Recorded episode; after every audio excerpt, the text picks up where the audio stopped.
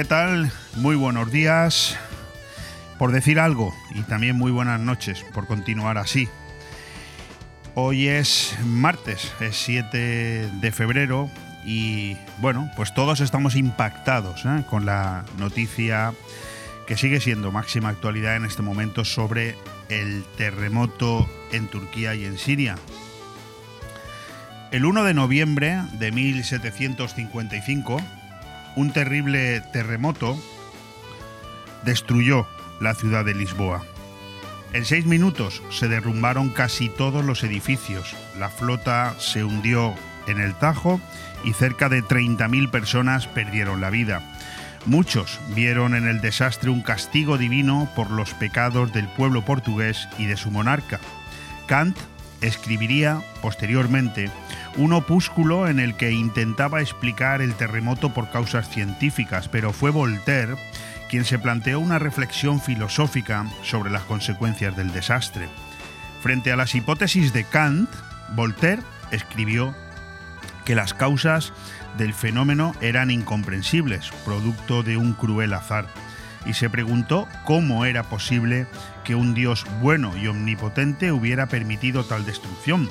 La misma pregunta surge hoy tras el terremoto de ayer en Turquía y Siria y los miles y miles de muertos que ha provocado.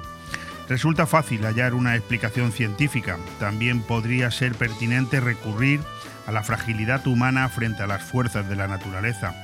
Pero este tipo de razonamientos no sirven más que para dejar en evidencia la arbitrariedad de una devastación ciega que aniquila a seres humanos por la circunstancia de haber nacido allí y no en otro lugar. No es cierto, como apuntaba Leibniz, que vivamos en el mejor de los mundos posibles, al igual que es muy difícil compatibilizar la idea de Spinoza de que todos formamos parte de una sustancia única, que es Dios, con estas catástrofes naturales. El mal en el mundo es incomprensible y lo es tanto a gran escala como en el ámbito de lo personal. La semana pasada murió, fíjate, una amiga de mi mujer, dejando a dos niños de 12 años huérfanos. No tienen a nadie que pueda asumir la responsabilidad de educarles y darles sustento. Por muy peligroso que se sea, es imposible entender la tragedia de ayer en Turquía y Siria. Y ello porque el mal es obsceno, brutal, imprevisible, golpea sin motivo y es implacable, como en el triunfo de la muerte, el cuadro de Pieter Bruegel, las hordas de la destrucción ejercen su trabajo sin piedad para los vivos. Solo es posible escribir de lo sucedido con un grito de rebeldía, de incomprensión, de hastío por el horror que nos rodea. No hay un solo metro cuadrado en este mundo que pueda escapar de esas legiones de esqueletos fantasmagóricos que pueblan el cuadro de Bruegel. ¿Tuvo más vicios Lisboa que París o Londres para ser castigada por el terremoto?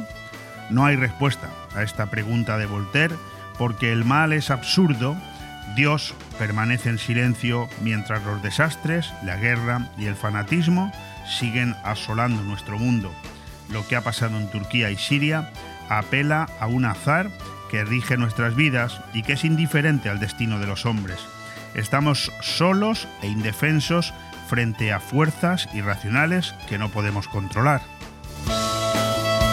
Aire fresco en BOM Radio Benidorm todos los martes, miércoles y jueves de 12 a 2 de la tarde, Aire Fresco, el magazín de actualidad más completo de la comarca con entrevistas, noticias, opinión y entretenimiento en un aire fresco más renovado, más personal y más cercano de la mano de Leopoldo Bernabeu. Recuerda, todos los martes, miércoles y jueves desde las 12 del mediodía hasta las 2. También podrás escuchar Aire Fresco por las tardes en redifusión y los fines de semana un resumen con lo mejor del programa. BOM Radio Benidorm. Seguimos creciendo. Son las 12 y 4 minutos del mediodía, las 9 y 4 minutos eh, de la tarde o de la noche y por lo tanto hay que empezar así, después de ese estremecedor relato sobre la inexplicable pasividad que a veces nos da la sensación de que la divinidad tiene ante las catástrofes, como la que se vivió ayer en la frontera entre Turquía y Siria, y que eleva ya el número de fallecidos por encima de los 4.300, es lógico que hoy empecemos este programa de radio haciendo lo único que podemos hacer, solidarizarnos con las familias de los heridos y fallecidos y dando la noticia para que pues cada uno de nosotros actúe como pueda o como considere oportuno y necesario.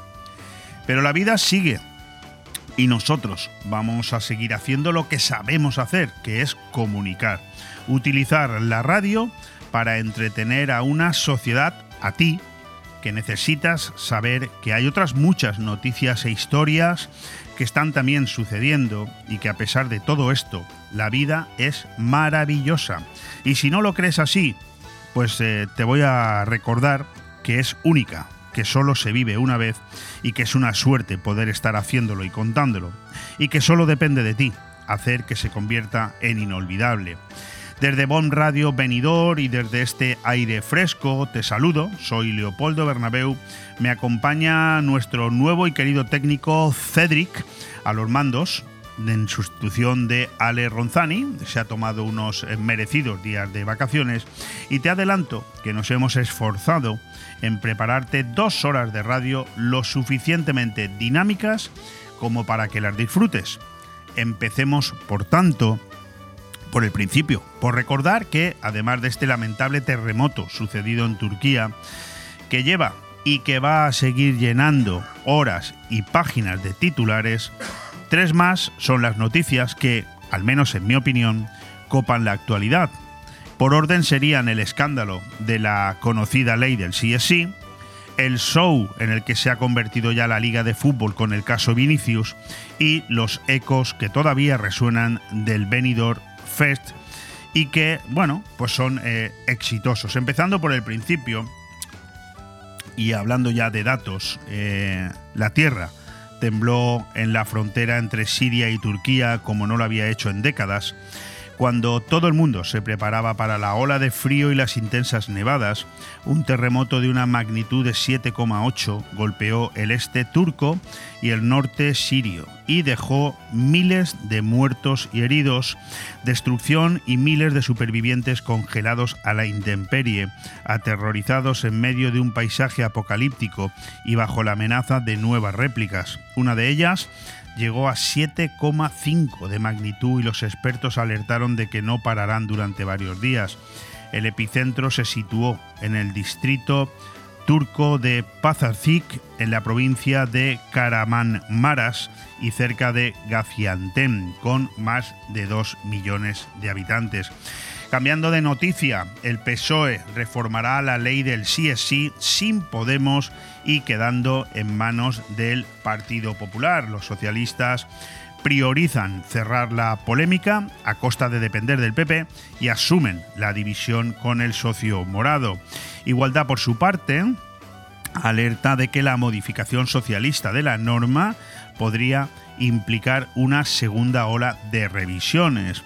Durante estos tres años, la coalición de gobierno se ha acostumbrado a la tensión permanente, una difícil convivencia que por regla general siempre ha terminado resolviéndose, pero nada ha contribuido tanto al malestar como la ley del solo sí es sí. Esto también ha sido así toda la legislatura. De ello hablaremos con nuestro primer invitado, pero déjame que antes te hable de ese caso Vinicius es que el Mundial de Clubes, que se inicia ahora, aleja por unos días al futbolista brasileño de la Gresca con la que se convive en el torneo nacional y le reencuentra con el club que lo formó, el Flamengo, un viaje al primer Vinicius de la mano de sus descubridores.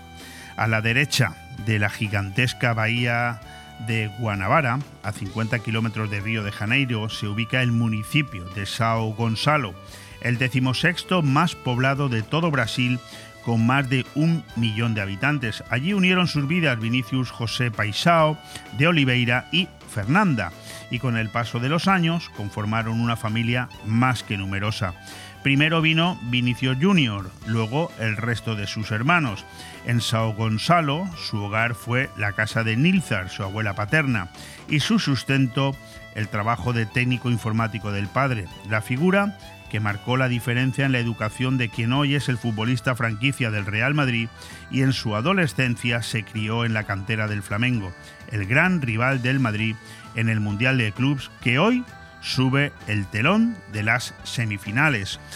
Si tenemos tiempo, también comentaremos este tema porque creo que se nos está yendo a todos de las manos. Termino este repaso informativo del inicio del programa de hoy de aire fresco con los ecos de ese Benidorm Fest que nos deja a Blanca Paloma como ganadora y despegando ya hacia Liverpool y eh, ese sueño de ganar la Eurovisión. La ilicitana emociona y convence en la segunda edición del Benidorm Fest con una valiente propuesta en la que se presume de raíces y de, su tierra. Alicante representará a España en la próxima edición del Festival de Eurovisión. La ilicitana Blanca Paloma vuela alto y lleva el folclore y las raíces hasta Liverpool, donde se celebra la próxima edición del Festival Europeo. En una emocionante final, la cantante de Ea Ea se impuso con su poderosa nana al Quiero Arder de Agoney y se metió a todo el público del Palau Lilla de Benidorm en el bolsillo.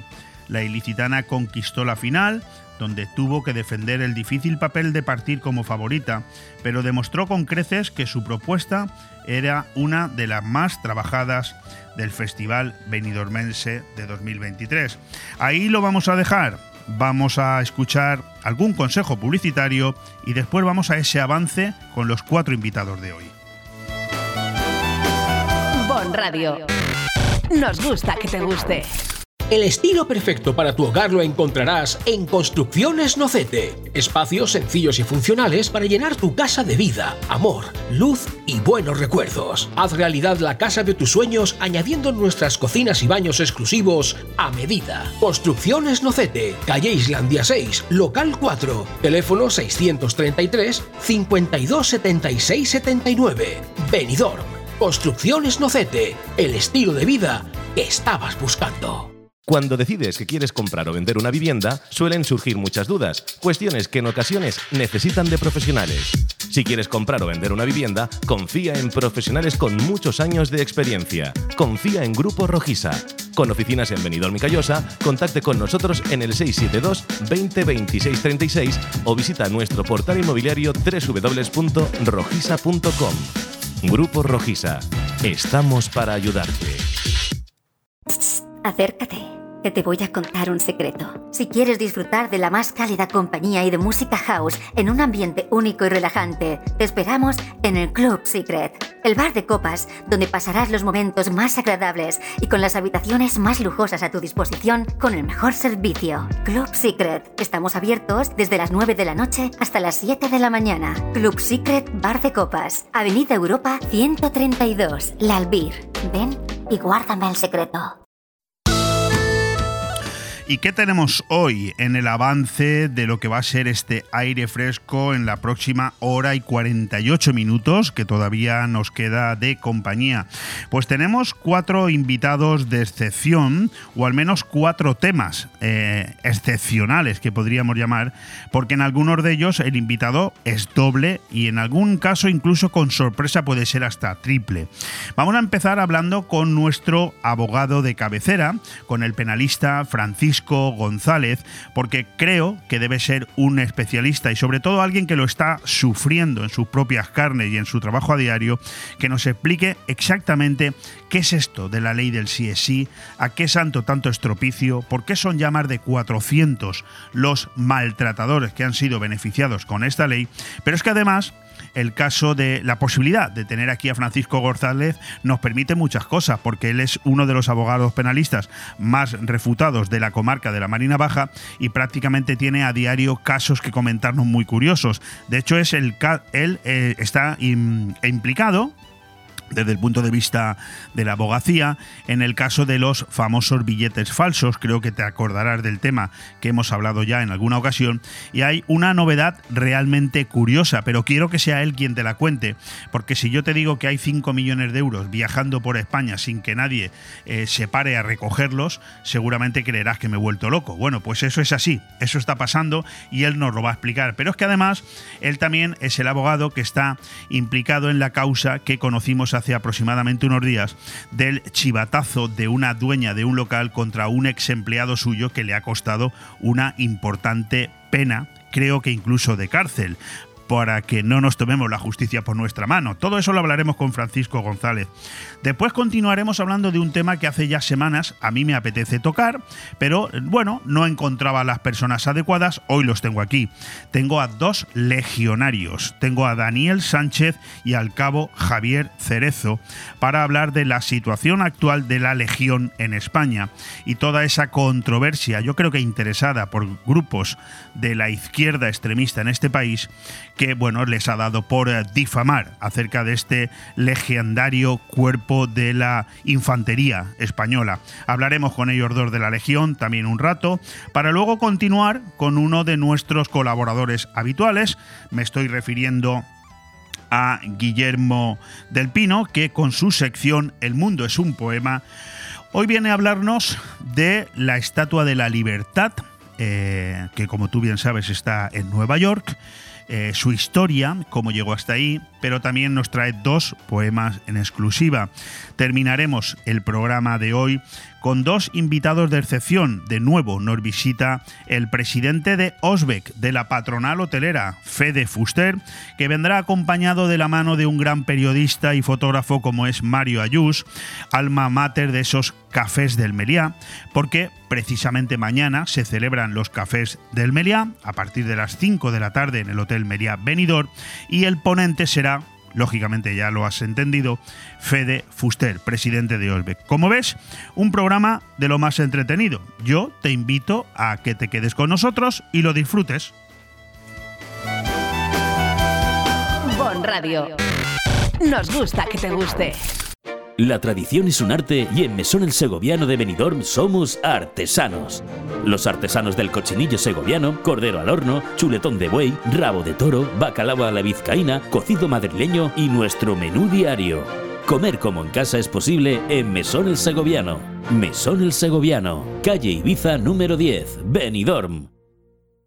Hola amigos, soy Albert Castillón y a partir de este septiembre estaremos juntos cada mañana y cada tarde, de 11 a 12 y de 8 a 9 en Boom Radio 4G Benidorm, con Castillón Confidencial. Todo lo que no te cuentan los informativos de televisión y las principales emisoras lo escucharás en este programa exclusivo, solo aquí en Boom Radio 4G Benidorm a las 11 de la mañana y a las 8 de la tarde. Os espero. ¿Echas de menos el mar? Disfruta del Mediterráneo en tu mesa con el vino blanco Marina Alta de Bodegas Bocopa. Marina Alta es ideal para acompañar tus aperitivos, arroces y pescados. Búscalo en tu establecimiento o restaurante más cercano. Abre un Marina Alta y descorcha la felicidad. Si añoras los productos de tu tierra, nosotros te los proporcionamos. Supermaxi Benidorm. El supermercado latino por excelencia, donde encontrarás en alimentación los productos que más te gustan. Supermaxi Benidorm. Zumos tropicales, agua de coco, dulce de leche, gominolas y mucho más. También realizamos fotocopias, escaneo de documentos, trámites administrativos y envío de dinero a tu país por Western Union, RIA y Small World. Supermaxi Benidorm. Calle Tomás Ortuño 68, abierto domingos y festivos. Sin ningún lugar a dudas, si hay un tema que ha generado tanta controversia social como enfrentamiento entre los dos partidos que conforman el gobierno a día de hoy, socialistas y podemitas, ese es la polémica reforma que condujo hace ya unos meses a la entrada en vigor de la denominada ley del sí es sí, la ingente cantidad de penas rebajadas a agresores sexuales ya condenados, como el no menos despreciable número de violadores puestos en libertad tras esos mismos beneficios, ha hecho saltar todas las alarmas. Más aún porque las estimaciones hablaban de que solo estábamos ante la punta del iceberg. El caso es de tal magnitud que ni el mismísimo Pedro Sánchez, campeón de España en demostrar que las cosas le entran por un lado y le salen por el otro, ha podido hacer oídos sordos y no le ha quedado más remedio que coger el toro por los cuernos y reformar este despropósito ante la sangría de votos que les estaba suponiendo encuesta tras encuesta, aunque en el envite eh, no cuente con sus socios preferentes. La guerra está servida entre ambos y aquí lo único importante es la cercanía de las elecciones. Nosotros hoy, aquí, en Bon Radio, en aire fresco, queremos, o lo vamos a intentar, apartarnos de los intereses puramente políticos y centrarnos en las consecuencias de esta chapuza legislativa manifiestamente ideológica que ha servido para demostrar lo que significa tener gobernando a gente que no tiene la más mínima preparación. Para ello nos hemos hecho eco de la figura de nuestro abogado de cabecera aquí en Bon Radio, yo le llamo así cariñosamente si él me lo permite, Francisco González Fernández, abogado penalista y, como insisto, analista de cabecera aquí en Bon Radio para los temas relacionados con la justicia. Eh, Paco, para los amigos. O Francisco, ¿cómo prefieres? Paco, Leopoldo. Paco para los amigos. Pues Paco, eh, a mí me gustaría, aunque eh, podemos decir, podemos manifestar claramente que no, se ha, que no se ha hablado de otro tema en España en los últimos tres o cuatro meses, con especial incidencia en las últimas semanas, y yo creo que cada día un poquito más, porque claro, vemos el esperpento que significa que cada día se rebaje la pena a acosadores, a maltratadores, a violadores, e incluso algunos hayan sido escarcelados por esa rebaja de pena, ¿no? Desde el punto de vista de, de un abogado profesional como eres tú, realmente ¿Qué es lo que se ha hecho mal en esta ley para que esté sucediendo esto? Luego hablaremos de lo que se está intentando ahora reconducir, pero ¿qué se ha hecho tan mal en esta ley que desde hace cuatro meses está suponiendo este estropicio? A ver, tú has dado la clave antes. Tú has dicho que íbamos a intentar al tratar el tema deslindar la cuestión jurídica de la cuestión política. Correcto. Pero es que es absolutamente imposible. Imposible. ¿Por qué? Porque aquí no se ha respetado la división de poderes.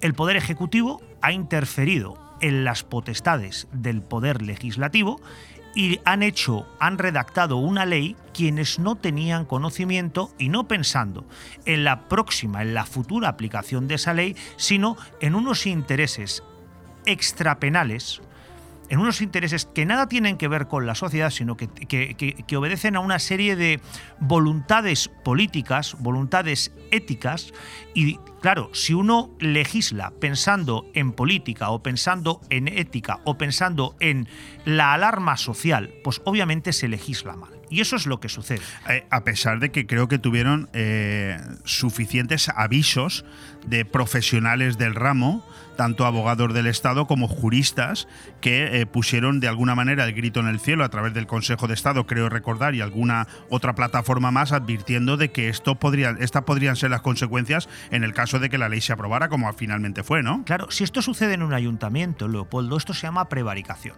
Es decir, si resulta que un alcalde aprueba la concesión de una licencia administrativa a una determinada persona con los informes en contra de los servicios técnicos del ayuntamiento, porque se está cometiendo una ilegalidad o se está consiguiendo un fin que no es el que se pretende, el alcalde estaría cometiendo un delito de, prevaricación administrativa. Cuando el Congreso de los Diputados eh, aprueba una ley pese a los informes contrarios de absolutamente todos los operadores jurídicos, salvo del partido, que la, propone, pues se llama aprobación legislativa tiene un nombre distinto, pero el hecho es exactamente el mismo. Sí, bueno, acabas de dar una clave, no es por interrumpirte, pero me ha gustado mucho escuchar esto porque tengo que reconocer que por eso me encanta que vengas a la radio, porque eh, te suelo escuchar cosas que a pesar de que mira que leo, y sabes que leo muchos medios de comunicación todos los días, yo no había leído una interpretación así, tan certera. Es decir, esto mismo se lleva a cabo desde una administración municipal y técnicamente le cuesta el puesto al que lo ha llevado a cabo al político de turno porque ha prevaricado. Es un delito. Es un delito. A nivel nacional no. O sea, vamos a ver, usted, usted como diputado, usted como senador, ¿usted es técnico legislativo? Entonces, ¿usted quién es para aprobar un texto legal sin el consenso de los operadores jurídicos? ¿Quién va a tener que aplicar la ley? La ley la va a tener que aplicar. En primer lugar, solicitar su aplicación el Ministerio Fiscal y que luego de manera material pone esa ley, ese texto en una sentencia es un juez. Cuando el juez aprueba, cuando el juez pone en, eh, pone en blanco y negro, pone en una sentencia, aplica esa ley que usted le ha dado para aplicar, usted dice que ese juez es un machista, es un retrógrado. Y un farcista. Y claro, y si el juez no aplica la ley en los términos en los que usted se la, se la ha facilitado, estaría prevaricando. Correcto. Esa es la siguiente pregunta que te quería hacer. Imagino que hablarás con jueces, eh, infinidad de compañeros eh, abogados, que me imagino que estaréis viviendo una situación cuanto menos rocambolesca, por no decir eh, escalofriante, ¿no? Es decir, lo acabas de definir, lo acabas de resumir. Se os, se os impone una norma, es decir, una ley que tenéis que aplicar y por lo tanto, aplicándola, queda, queda manifiestamente claro que se está beneficiando a aquellos que ya han sido sentenciados con como eh, maltratadores, violadores, etcétera. Y si no la aplicáis, eh, o sea, si la aplicáis se os llama machistas y farcistas y de todo, a pesar de que creo haber leído que son más mujeres juezas las que han aplicado esta norma que, que, jueces hombres. Y si no la aplicáis, evidentemente estaríais vosotros cometiendo un delito. Efectivamente, mira, yo hace, hace dos años, año y medio, yo intervine, tuve intervención personal en el juicio de la manada de Callosa. Yo era la acusación particular. En ese juicio, humildemente, pues se consiguió la mayor condena de la historia de España contra una manada agresora sexual, además con unos condicionantes muy específicos. Estos señores fueron la primera manada que reconoció la autoría de los hechos, fue la primera manada que indemnizó eh, a la víctima y fue la primera manada que pidió expresa disculpa a la víctima por lo que había sucedido. Muy bien. Y esa condena que era la mejor de España hasta la fecha, pues se ha visto revisada por la ley del CSI. Ahora llega eh, eh, una ley oportunista desde el punto de vista político y supone la variación de una decisión judicial firme Sí. A ver, eh, mm, Francisco González, abogado penalista, nos está hablando de esa reducción de entre 20 y 26 meses de cárcel, la condena a los cuatro autores de la violación grupal a una joven en 2019, aunque todos seguirán en prisión, evidentemente, porque tienen unas penas elevadas, pero que en este momento la Audiencia Provincial de Alicante ya ha rebajado penas a 36 violadores por la nueva ley aquí en la, en la provincia de Alicante. Eh, yo creo recordar que la otra vez, la última vez que viniste, comentaste, no sé si fue a micrófono abierto o a micrófono cerrado, que tú solo en tu bufete de abogados te ibas a ver en la obligación de plantear un recurso de reducción de pena en torno a unos 20 clientes, ¿no? Llevo ya 32, 36. Planteadas. Planteadas. Algunas concedidas, otras no concedidas, algunas no solamente de agresores sexuales, sino de pedófilos pederastas. O sea, eh, que tú formas parte de, o sea, tú eres uno de los abogados que ha tenido que aplicar esa ley a algunos de los 400 que ya han visto rebajada su pena. Y aún peor, no poder oponerme por una cuestión de coherencia jurídica, porque yo no me considero ningún ignorante jurídico, cuando a mí las defensas de la manada de Callosa me plantean la necesidad de revisar la pena, no puedo oponerme. ¿Por qué? Porque no tengo base jurídica. perdona la expresión, ¿y cómo se te queda la cara? Pues eh, como la de aquella persona que tiene que aplicar la ley todos los días sin que, sea, sin que sea exactamente lo que él piensa que ha de hacerse. Yo hago un ejercicio de responsabilidad jurídica. Mire usted, si la ley está en vigor, la ley se tiene que aplicar me guste, no me guste, me convenga no me convenga. Y lo que hice fue decirle a la sala, mire usted, no voy a sustentar la petición de las defensas pero aplíquese la ley conforme a su texto literal. Eh, Paco, ya volviendo un poco a lo que tú dices que es inevitable tocar y que yo te correspondo que tienes razón, que es la parte política. ¿Tú consideras que en el momento eh, inicial, cuando empezamos a ver que esta modificación de la ley está empezando a beneficiar a aquellos que se presuponía que iba a perjudicar, es decir, a los violadores, a los condenados, a los pedófilos, a los maltratadores, los está empezando a beneficiar al principio eh, y no se toman decisiones, es decir, no se hace nada por corregir, se empecina la ministra Montero en que la ley es correcta, se hacen mítines para defenderla y seguimos viendo cómo cada día son más y más y más. Bueno, yo he leído por ahí que se podría llegar a, beneficiar a, cerca de los 4.000 eh, condenados en este momento por algún tema sexual. Eh, y, no se corrige. Estamos entrando en un momento que es eh, político más que jurídico, es decir, ahora ya es un empecinamiento en el que cada uno ve desde el punto de vista político cómo le puede sacar mayor rentabilidad a esa norma, a pesar de su atrofia. Decía Confucio que no eh, lo peor aún que cometer un error es persistir en él. Correcto. pero, pero tú crees que se persiste en él o realmente alguien está jugando unas cartas como diciendo, pero, bueno, Leopoldo, ¿se puede corregir? Vamos a ver.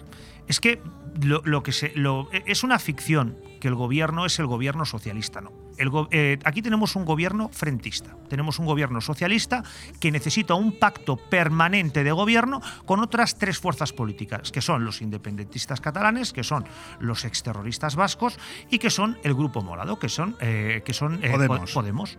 Entonces, ¿puede el gobierno modificar el, el desbarate que se está produciendo?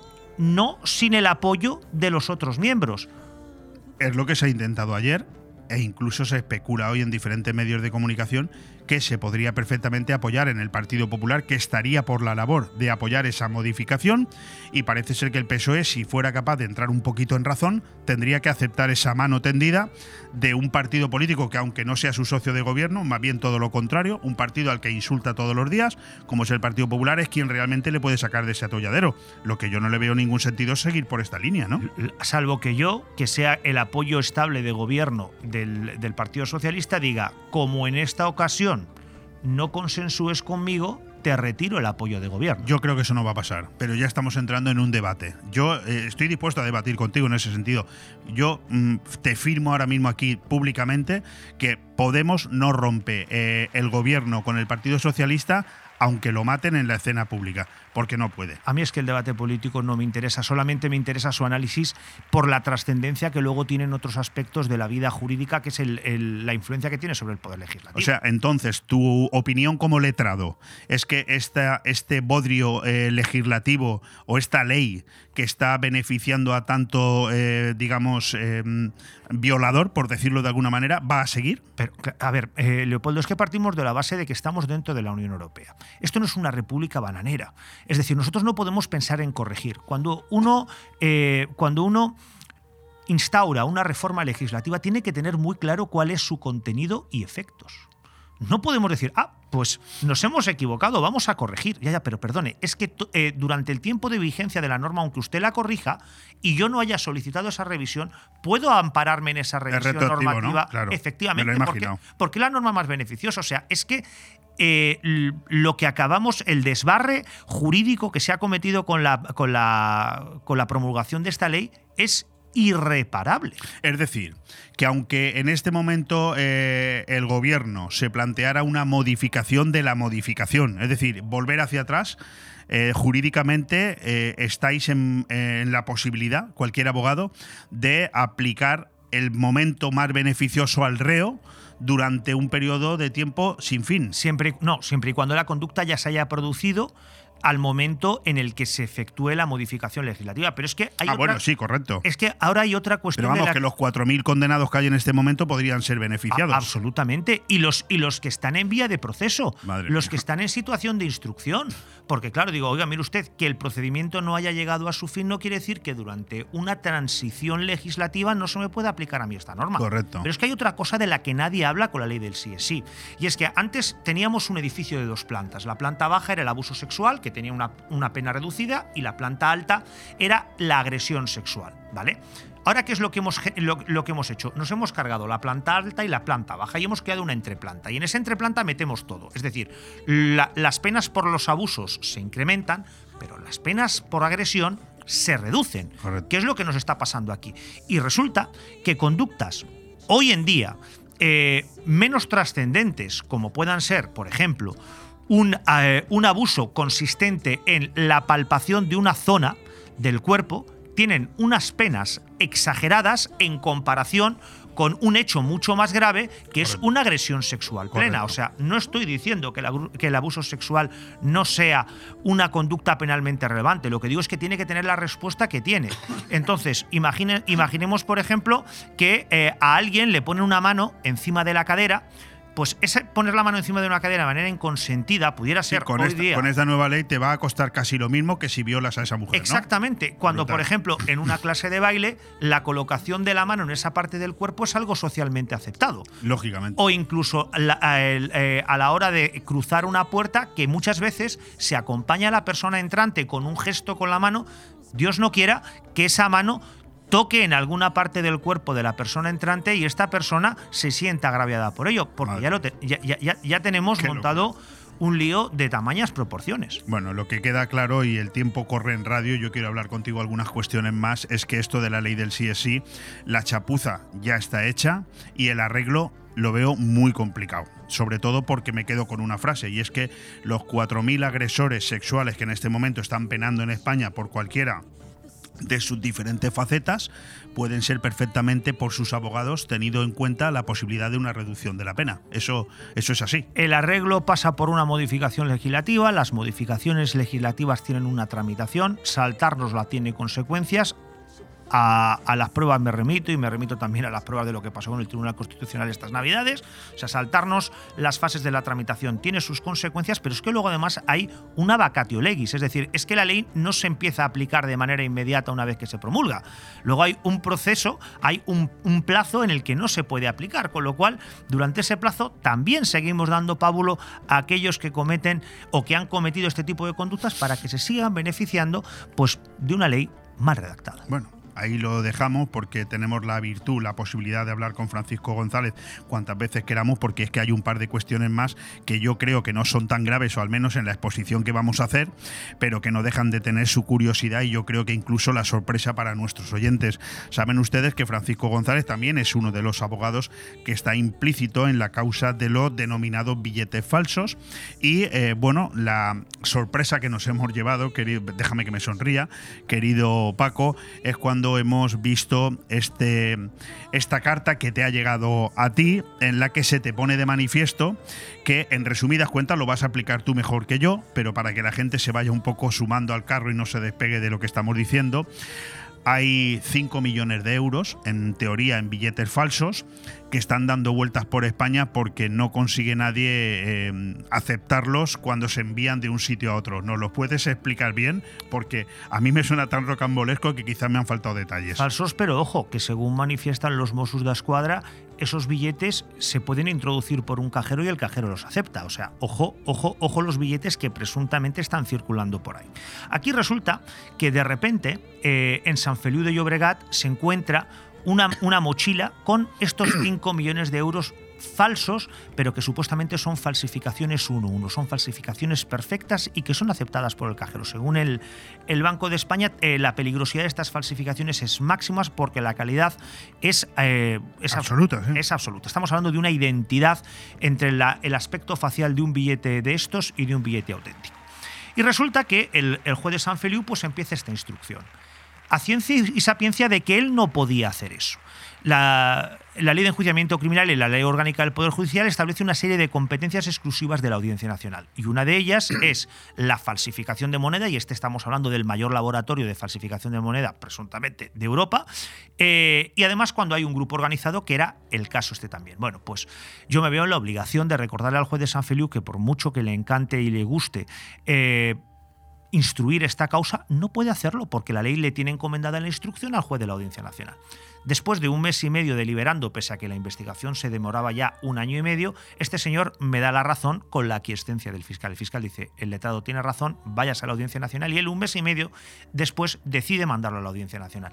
Pero después de decidir mandarlo, tarda otro mes en llamar al transportista y llevar el expediente físicamente, pese a que estos señores están en la cárcel. O sea, la indefensión que se genera es absoluta. Brutal. Porque yo ya sé que el juez de San Feliu de Llobregat no es competente, pero como todavía no ha llegado a la audiencia, no tengo donde pedir la libertad de mi cliente porque está en el limbo jurídico. Imagínese la gravedad. Sí, no, no, no, es una barbaridad. Por Una cierto, barbaridad. por cierto, sé que te resultará curioso, mi cliente es vecino de celda de Dani Alves. Ah, Eh, bueno, eh, pues eh, oye, a eh, mí y a la audiencia, seguro. En, en Brians 2 están, son, son celdas contiguas. Bueno, a lo que voy.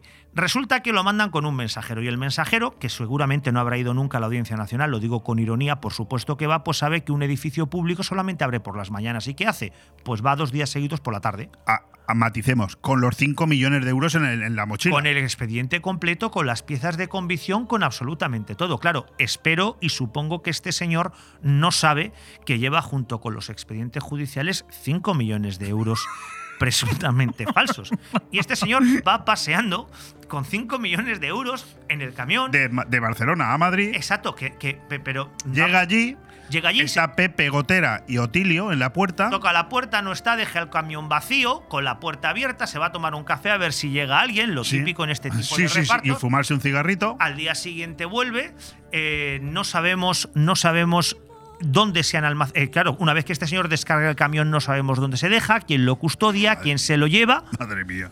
Y estos son los billetes que luego tienen que analizarse para sustentar una, una, un- una, eh, o sea, una condena de entre 10 y 15 años de cárcel para mi cliente. Pues Eh, esto es lo que esta, estamos haciendo. esta, esta información la recibiste en tu despacho hace una semana. ¿Sabes si ya se han entregado los billetes en la Audiencia Nacional? O, o sea, el informe o todavía. Pues eh, en el día de ayer, lunes, preguntamos y todavía no tenemos constancia de que la Audiencia Nacional se haya recibido la causa.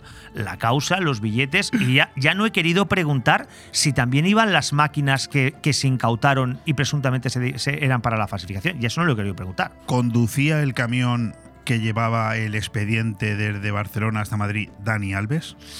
Dani Alves no, pero a lo mejor podía haber. escúchame, también podían haberlo mandado a él. Sí, sí, Total, si no llega el paquete, tampoco nadie sabe quién conducía. Sí, el conductor Dani Alves y copiloto el Dioni. El Dioni, correcto, sí, sin problema. Ya tenemos el envío perfecto.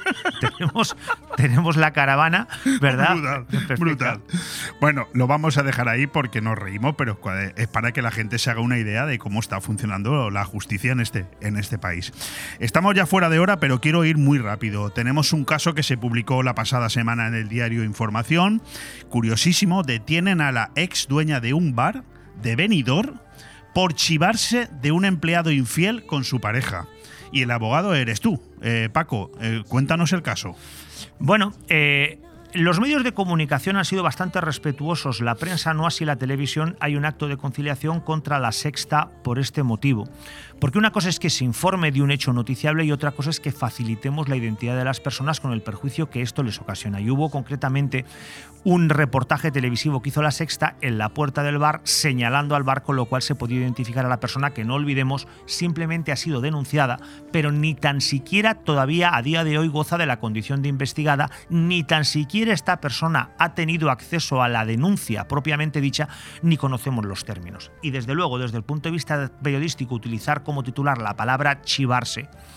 Pues mire usted entrega, revelación, pero chivarse A mí no me dicen nada que me sorprenda. es un término, desde luego, poco- eh, eh, desde el punto de vista forense bastante inapropiado. Más allá de eso, pues lo que se dice en ese artículo, que es lo que podemos comentar a día de hoy porque estamos en una fase perprocesal, insisto, es que eh, parece ser que hay un problema laboral con un trabajador, parece ser que ese, ese, ese trabajador pudiera tener una relación extraconyugal con una compañera y que esa relación extraconyugal quedó grabada por la cámara de seguridad Correcto. Del establecimiento y parece ser, según él manifiesta, cosa que mi clienta de manera expresa niega, eh, por, parte de, por parte de mi clienta se hizo entrega de unas copias, de unos fotogramas de esas imágenes a la esposa del trabajador.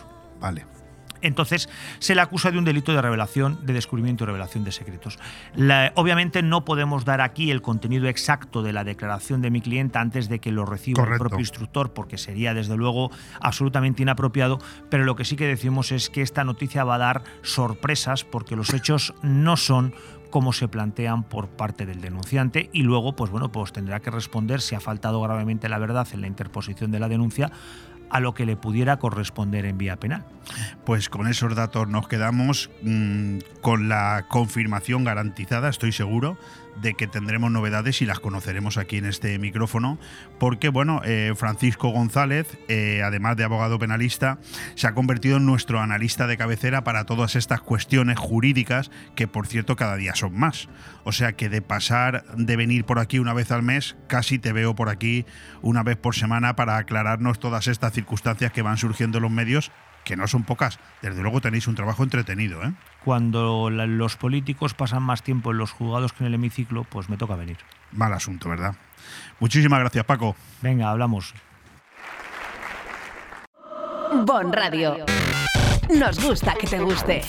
Hotel Meliá Benidorm, un paraíso tropical en la ciudad de los rascacielos. El Hotel Meliá Benidorm recoge la esencia dinámica y alegre de este destino de vacaciones por excelencia, creando un rincón tropical en plena Costa Blanca. Además del perfecto destino de vacaciones, es un excelente hotel de negocios, celebraciones y eventos. Ven a visitarnos y descubre nuestro exclusivo y selecto concepto de level lleno de comodidades, o déjate mimar por nuestras especialistas en nuestro Wellness Center con los más innovadores tratamientos de belleza y masajes. Hotel Meliá Benidorm.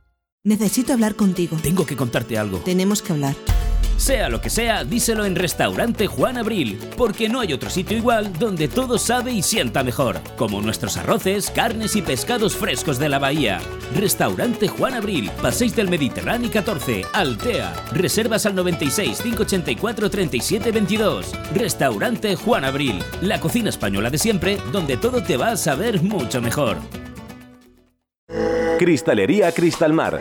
Todo en cristalería y fabricación en carpintería metálica. Trabajamos con las mejores marcas del mercado. Somos distribuidores de la marca de sistemas de ventanas de PVC Comerlin. Reparación e instalación de persianas. Instaladores de mamparas de baño Profiltec. Carpintería de aluminio con vidrio Climalit. Nuestro compromiso es que cumplimos los plazos, porque no solo fabricamos e instalamos los sueños de nuestros clientes, también los diseñamos. Cristalería Cristalmar, en calle Virgen de la Macarena número 41, Benidorm, o en el teléfono 607 24 19 77.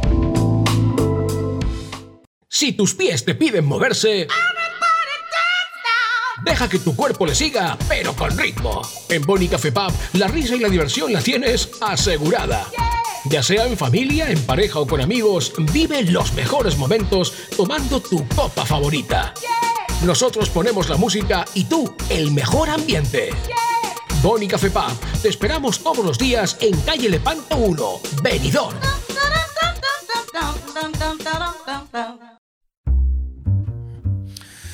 El que desfilen junto a una cabra como mascota hierve la sangre a los animalistas.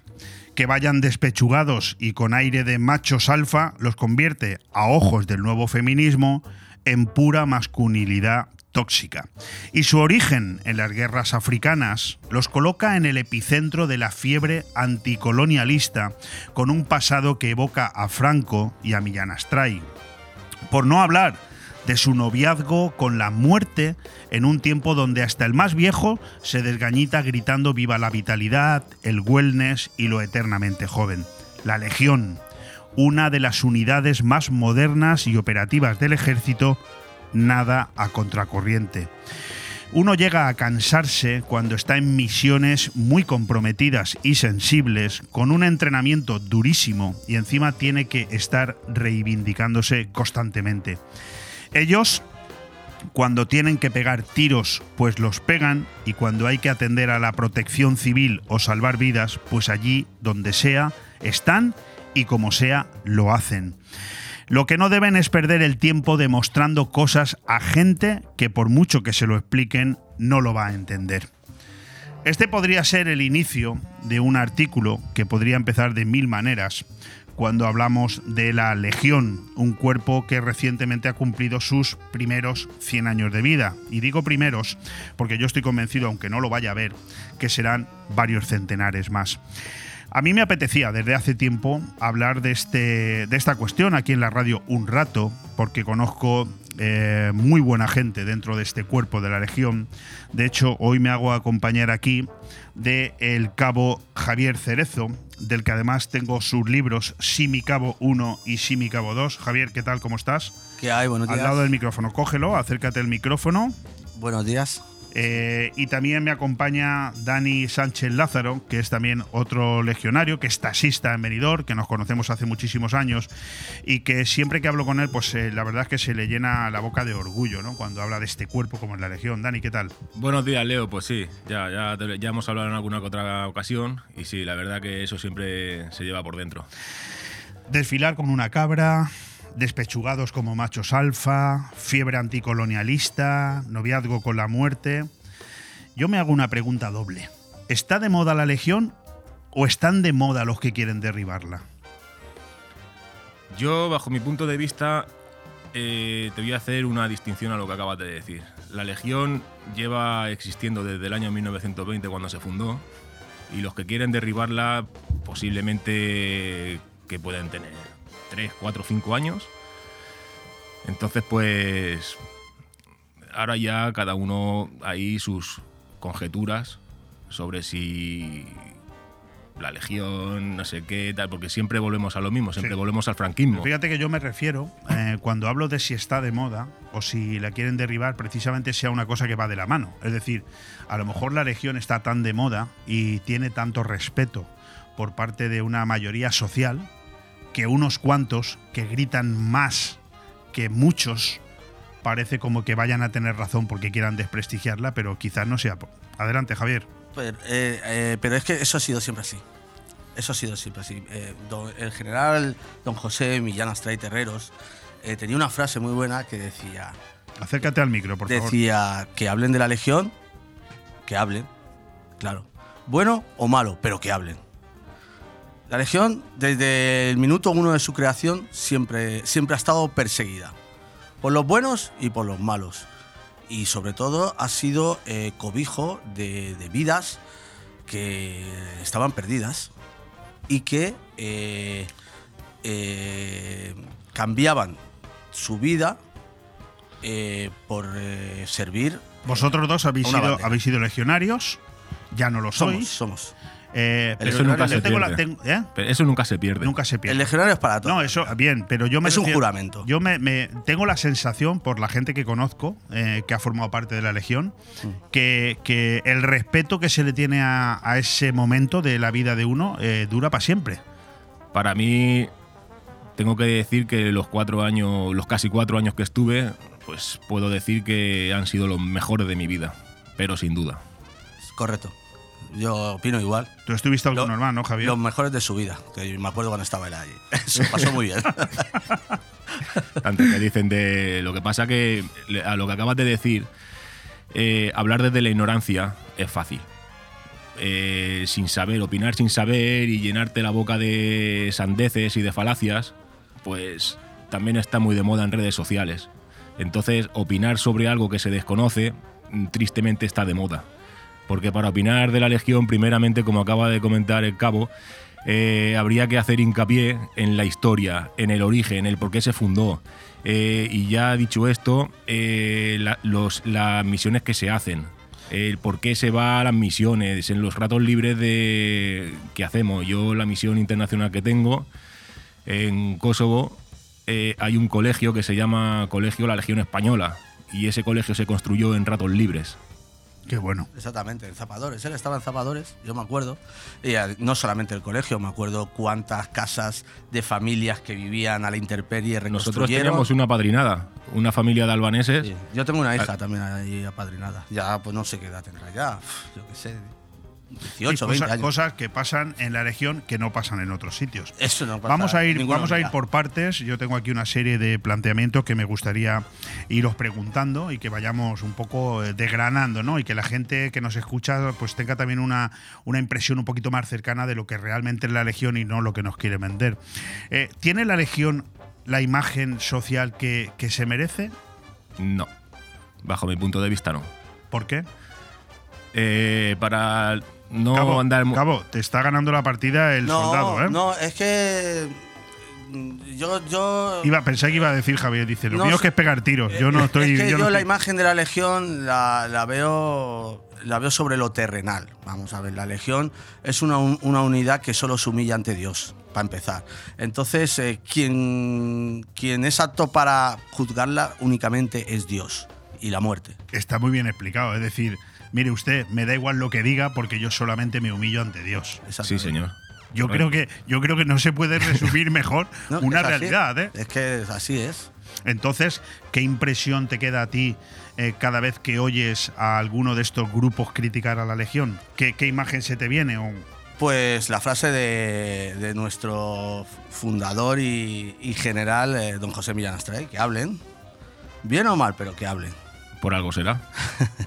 Cuando hablan Mira. de algo, por algo será, ¿no? Mira, Leopoldo, la Legión cuando se creó, se creó antes del desastre anual, iba orientado a apoyar a las tropas africanistas. Necesitaban una unidad de élite en ese momento porque el ejército español estaba en África, estaba y eran una de nuestras últimas posiciones. eh, habíamos perdido ya Filipinas, Cubas, etcétera, ¿no? Medio mundo.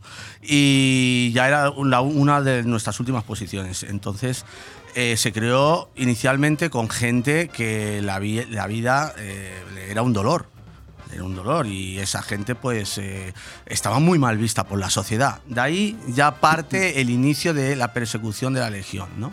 Mi abuelo estuvo en la Legión, por ejemplo, y en mi familia, mi abuela no hablaba de cuando mi abuelo estuvo en la Legión. ¿Por qué? Pues porque tenía muy mala fama la Legión, en realidad. Y todo eso trasciende hasta, la- hasta los años de hoy. O sea que es que nadie se tiene que sorprender porque hablen bien o mal de la Legión. Sí, que me da la sensación de que os importa bien poco. O mejor dicho, os afecta bien poco. A mí, ¿no? a mí personalmente, y perdona, caballero legionario, que, que te interrumpa, que he visto que iba. No, no, no. A mí personalmente lo que me importa es el juramento que yo he hecho a mi patria. Yo lo que veo que Dani, eh, cada vez que va a hablar, primero mira así de reojo, así para el lado. Sí, tiene ganas, Y, tiene dice, ganas. y dice, Es que lo conozco, ya si, el tú. cabo, si el cabo no habla, hablo yo. Cuando Me se da la desate, sensación- eh, Esto cuando se va- desate, me da la sensación de que el respeto por, por la autoridad se mantiene de por vida, ¿no? Siempre. El cabo es el cabo y el lejía, pues el lejía.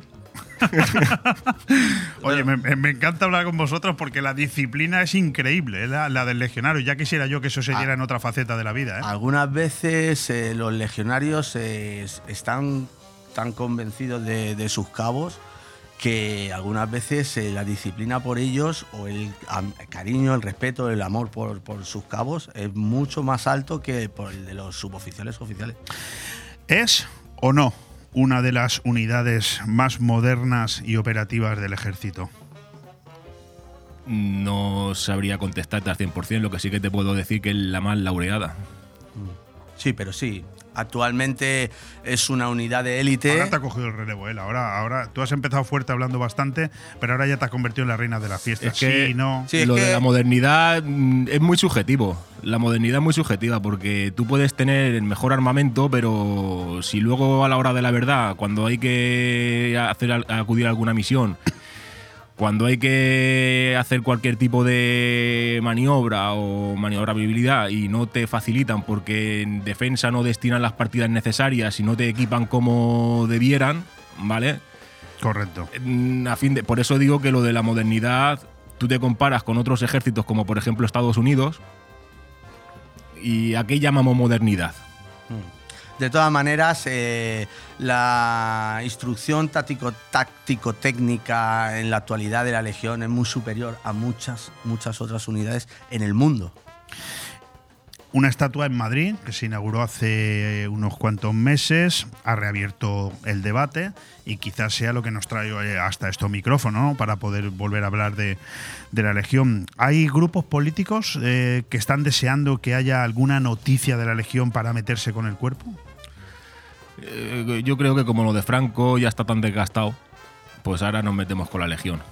Son No. los comodines estándares. Yo creo que llevan así desde siempre. ¿eh? Mira, eh, el conflicto antes del 36, el conflicto inicial con las, con las fuerzas Parece, el africanistas. cabo parece que está peleado con el micrófono, ¿eh? Eh, habla, eh, habla. El conflicto, el conflicto inicial antes de la, del 36, el conflicto inicial con las fuerzas africanistas, procede de las eh, antiguas eh, juntas militares. Las juntas militares eh, lo que pretendían es que un soldado peninsular que no corría ningún riesgo, estaba en su acuartelamiento en, aquí en España, en la península, cobrara y tuviera los mismos derechos y asistencias que un soldado africanista.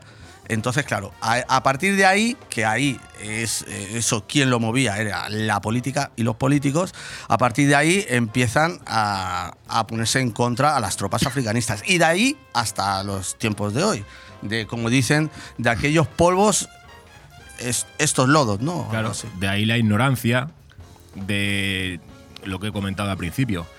Lo que se me ha olvidado comentar también es eh, con respecto a lo de la estatua. Antes de la estatua estuvo la polémica con la calle General Millán Astray. Correcto. El teniente coronel que en paz descanse Recena, con el que tuve el honor de, haberse, de haber coincidido en algunas maniobras, era el, el líder de aquel movimiento, que Dios lo tenga en su gloria, y costó muchísima batalla demostrar que la, o sea, el general Millán Astray no tenía nada que ver con el franquismo que quería vender en aquel momento. ¿Qué pasa? Que ahora han puesto una estatua y claro, como la han ensartado, está con una bayoneta, pues hay que coger y buscarle la puntilla y las cosquillas. Pero todo remontado a lo que acaba de decir el cabo. Eh, lo- los mismos que han intentado ridiculizar a la, a la Legión en diferentes momentos, como estamos comentando, eh, creo que son los mismos, ¿no? Que, han, que lo han intentado con Franco, incluso con la figura del rey. Eh, y yo os pregunto, ¿realmente esta gente son provocadores a sueldo? ¿Qué buscan realmente? Yo creo que lo que buscan es un revanchismo. Para mi forma de ver y entender, creo que todavía están librando la guerra civil. Mm, yo creo, yo creo que a- lle- a- eh, la Legión lleva siendo perseguida eh, desde, como he dicho, desde in- inicialmente que he dicho desde el minuto uno de su creación. La Legión ha sido perseguida desde el minuto uno de su creación. O es sea, decir, no, no- no estamos entonces en un momento en el que se persigue ahora a la Legión. Y antes también. Con, con más alegría, no, pregunto, porque eh, también os podría preguntar por qué se permite. Sí, correcto, porque se permite.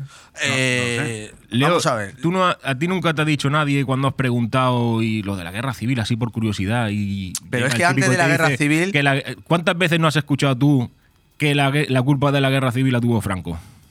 Ah, bueno. Ignorancia. Mil, mil veces. Ignorancia, pues a entonces si es que volvemos, a, antes de la volve- guerra- pues volvemos a eso. Ignorancia, civil, la- opina- opinar sobre algo que se desconoce, si esto eso es gratis. Pero es que la Legión se crea en, en una república. O sea, los generales, eh, Franco, eh, Mola, eh, Millán Astray, etcétera, son eh, republicanos. Bueno, viven en una república. Son- no, no, son generales republicanos. vamos a ver, no en una república porque el rey Alfonso XIII está hasta el 31 y Monárquicos, indudablemente, pero y la Legión se funda en 1921 o 20, ¿no? 1920, o Sí. sea, O sea, se fundó una y se- república. Así de claro. Se Entonces, está- pero se persigue, se persigue porque en este país lo que, lo que suele pasar, eh, los intereses de unos chocan contra los intereses nacionales. No, pero la, la clave está en que eso se permite. Entonces, claro, en, en el momento que eh, Javier Cerezo dice, no, es que esto ha pasado siempre, claro, yo me descoloco, porque yo no tengo constancia de que esto haya pasado siempre. Sí, sí. a mí Sí, me da la sí. sensación Toda la de vida. que ahora está pasando más. Pero es que mm, es lo que volvemos a lo del principio, Leo, es ignorancia. Eh, es el hecho de opinar sobre una materia sin conocer, ¿vale? Y entonces sacar conclusiones falsas. Y esas conclusiones falsas te hacen opinar algo que desconoces. Y aunque no, pero y aunque lo conozcan, eh, su objetivo, eh, como tú bien dices, o sea, eh, eh, ahí te di toda la razón, su objetivo es eh, la destrucción, la aniquilación, mm, de hacer desaparecer la legión, ¿vale? Se Ese es su objetivo. Javier y Dani, eh, ¿se está faltando el respeto a los miles de españoles que han servido en uno de, los cuerpos más laureados, como es la Legión? Falta de respeto. No hay que hablar nada más que únicamente de falta de respeto a la Legión. Una falta de respeto es lo que tenemos, yo creo, bajo mi punto de vista, y aquí me voy a tirar un poco al lodo, es lo que tenemos ahora en el gobierno. ¿Vale? Eso es una falta de respeto a toda la nación, porque yo recuerdo haber condenado miles de actos de los que ahora tengo que ver que están ahí sentados y condicionando presupuestos, etcétera. Para mí eso sí que es una verdadera falta de respeto. Yo creo que además, eh, además de los actuales, yo creo que se está faltando sobre todo el respeto a los eh, miles de muertos de la legión. A eso me refería. Sí, sí, no, no, pero si es que pa- partiendo de esa base, partiendo de esa base, la enseña nacional, el himno pitado, eh, si a nivel nacional ya se está faltando el respeto, nada más que por el hecho de considerarte español ya te llaman facha, pues ¿qué no, te va, qué no se va a faltar el respeto a, una, a un cuerpo como es la Legión? Vamos a ver, por ejemplo, la UME. La unidad militar, Militar de de emergencias, Sí, que creada se- por Rodríguez Zapatero. Correcto. Bueno, esta UME ayer se ha ¿Qué, no- enviado, por qué les ejemplo. a- parecería a Rodríguez Zapatero y a todos los socialistas que la gente de derecha persiguiera, insultara, etcétera, etcétera, etcétera, a, esa, a esta, a esos eh, estupendos soldados y, y esa estupenda unidad que, que hace un trabajo es- estupendo y maravilloso, muy Además- eficaz y efectivo? Además, la falta de respeto entre los cuerpos militares nunca ha existido. Es que, es que Es decir, es entre políticos. Es un pique. Entre lo que acabas de decir ahora Es mismo, política. eso es más bien un pique. No, pero digo, yo no reconozco, yo no, No, no, reconozco no. que haya existido. No, lo una- que- eh, yo no he escuchado a ningún grupo militar de la Marina o de la, Mira, te voy a poner- del Aire hablar mal de, de Te voy a poner, ante- No, te voy a poner en nada. antecedentes. Eh, y ahora el cabo que me corrija si, dijo, si digo algo que. yo no, que no. estamos grandes. Mira, los Paracas y la Legión siempre hay un poco de choque, ¿vale? Pero es un pique sano, porque es para ver quién lo hace mejor, ¿vale? Mediante canciones, mediante sobre todo, el Todo, trabajo competiciones, todo. Hay pero, pique. Pero, es, pero no es una falta de respeto entre ambos cuerpos, ¿vale? Se hacen unas maniobras, se hacen unos ejercicios, luego pues todo acaba a fin de cuentas brindando en A una tortas. cantina. Sí, bueno, yo la conclusión que saco por lo que por lo que estáis por lo que estáis diciendo, la conclusión que saco es que eh, la- la- la- hablando de política, ¿no? Los políticos de la derecha no les he escuchado nunca faltar el respeto a ningún grupo a ningún grupo militar, independientemente de quién los haya formado, Ajá. por lo que acaba de decir el cabo, pero en cambio sí que tengo que escuchar casi cada día cómo los grupos de izquierda Sí, sí. faltan el respeto a, la- a los militares en su conjunto, pero sobre todo a la legión. Me Esto es así, ¿no? Me Sí. vuelvo a remontar a lo que he dicho hace un momento cuando te he dicho que me iba a tirar al lodo. Me remonto a eso. Dicen, fíjate qué texto tengo aquí, eh, entre comillas, ¿eh? el espacio público no puede dar lugar a exaltaciones contrarias a un Estado de Derecho. La Legión se creó para acabar con la resistencia del pueblo rifeño a ser colonizado por España, perdiendo así su independencia y libertad. La Legión se caracterizó por su sanguinario proceder, célebre es el momento en el que expusieron cabezas cortadas a rifeños eh, frente a Primo de Rivera, quedando este perplejo. Nuestra acción denuncia la conmemoración de lo que fue un atentado contra la vida y los derechos humanos. ¿Quién escribe eso? Pues esto es en un artículo, de, esto lo ha manifestado eh, Merino, un tal Merino, que es un, por lo visto es un eh, artista, que es el que de alguna manera hizo la performance esta contra la estatua que se Sí, puso bueno, en Madrid claro, sí. de la Legión. Y dice esto, yo lo que no sé si este hombre tiene razón, se ha vuelto loco o... Es o gracioso. La, la cosa es que es gracioso. Ya está. No tiene ni idea, pero, pero escribo. Tiene. Pero eh, sobre, sobre ese Es que- asunto, yo es que, no, yo es que a lo mejor, no sé, no, no, no lo he entendido bien. Eh, ¿dónde, es- ¿Dónde está el problema, este problema? Es que, es que la gente de verdad no sabe lo que es una guerra. Ahora la gente ve, la gente ve, pero, no sabe, que no- dice, pero que dice que han cortado cabezas y las han, exhibi- y las han Sí, exhibido. sí, sí. ¿Eso cuándo ha pasado? yo he visto fotos. De, de cabezas cortadas y Sí, puestas ahí en pica. En bayoneta, en la, en la bayoneta de los legionarios. ¿Qué pasa? No, no, no. Yo es que eso que ha puesto ahí el, el artista ese, no sé, nunca había. Me da igual, yo por la legión Es que y por para- mi país no, voy no, al es que- infierno, Pero es que corto aquí, aquí cabezas hay dos, formas de interpretar No, no, esto. es que para mí eso es es- nuevo. Yo eso no lo he Bien, visto, un pa- no, pa- ni, ni lo he bien. leído, A ni. ver, Dani, tú no lo has eh, conocido este apartado, que yo no lo sé, yo, yo sí que no lo sé. Pero el cabo, por ejemplo, está diciendo que, que sí, que esto es un momento de la historia de Pues hace mira, 100 preci- años que se produjo. que te pero interrumpa, pre- pregunta, ¿y qué pasa? Estaba comentándoselo ahora mismo al legionario aquí fuera. Estábamos los dos hablando y, y es lo que yo le he dicho. Digo, mira, hay dos clases de legionario. El legionario politizado, que es él, Que es él, y el legionario ASECA, que soy yo. correctamente politizado, este sería un buen político. politizado No, no, no, correctamente. déjate de política. Pero él sabe, él sabe No, a ver, perfectamente que yo- eso ha yo- existido. Yo, no puedo estar ni a favor ni en contra porque yo aquí hago de moderador. Pero me quedo con la frase Eh. del cabo cuando dice. Ese episodio sí que sucedió, pero claro, hay que ponerse en el contexto de cuando sucedió. Supongo que estaríais. No, es que los el- legionarios el- estarían el en una- en bando- una guerra y estarían defendiéndose No, no, de alguien que les atacaba. Es que esa- esas imágenes se desprenden de, de un hecho que los eh, rifeños habían cometido también. Y a los hechos me remito. En Anual llegaron a encontrar eh, a soldados atravesados desde el ano hasta la boca con estacas. Pero y eso porque no lo re- pero es que ahí es donde vamos Españoles. ahora.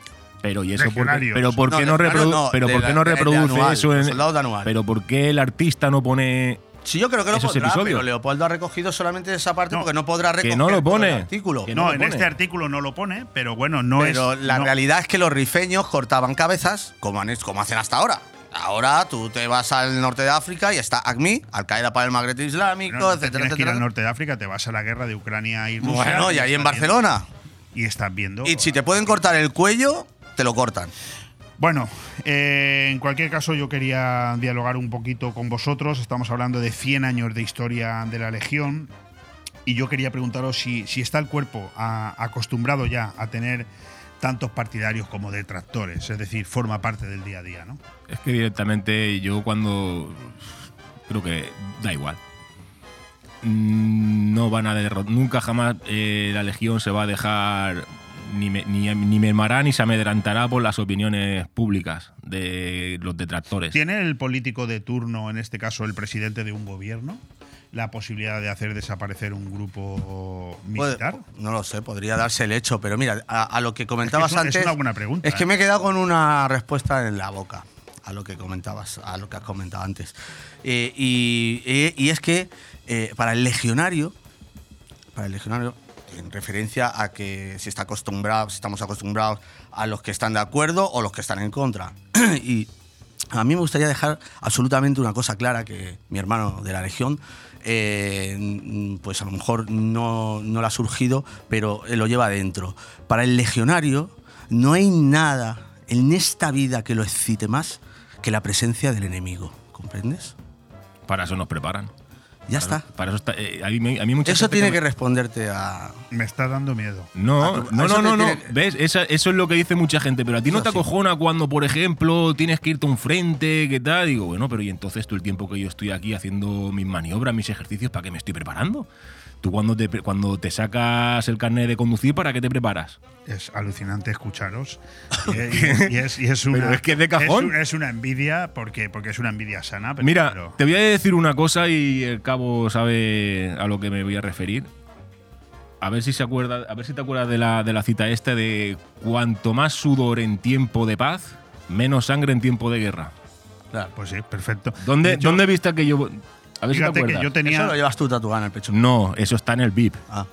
Yo tenía aquí una pregunta que iba por ahí, ¿no? Es quizás la envidia, ¿no? La, eh, lo que se tiene por un cuerpo que en el fondo es un cuerpo lleno de romanticismo y con un encanto especial, como decía el propio Millán Astray.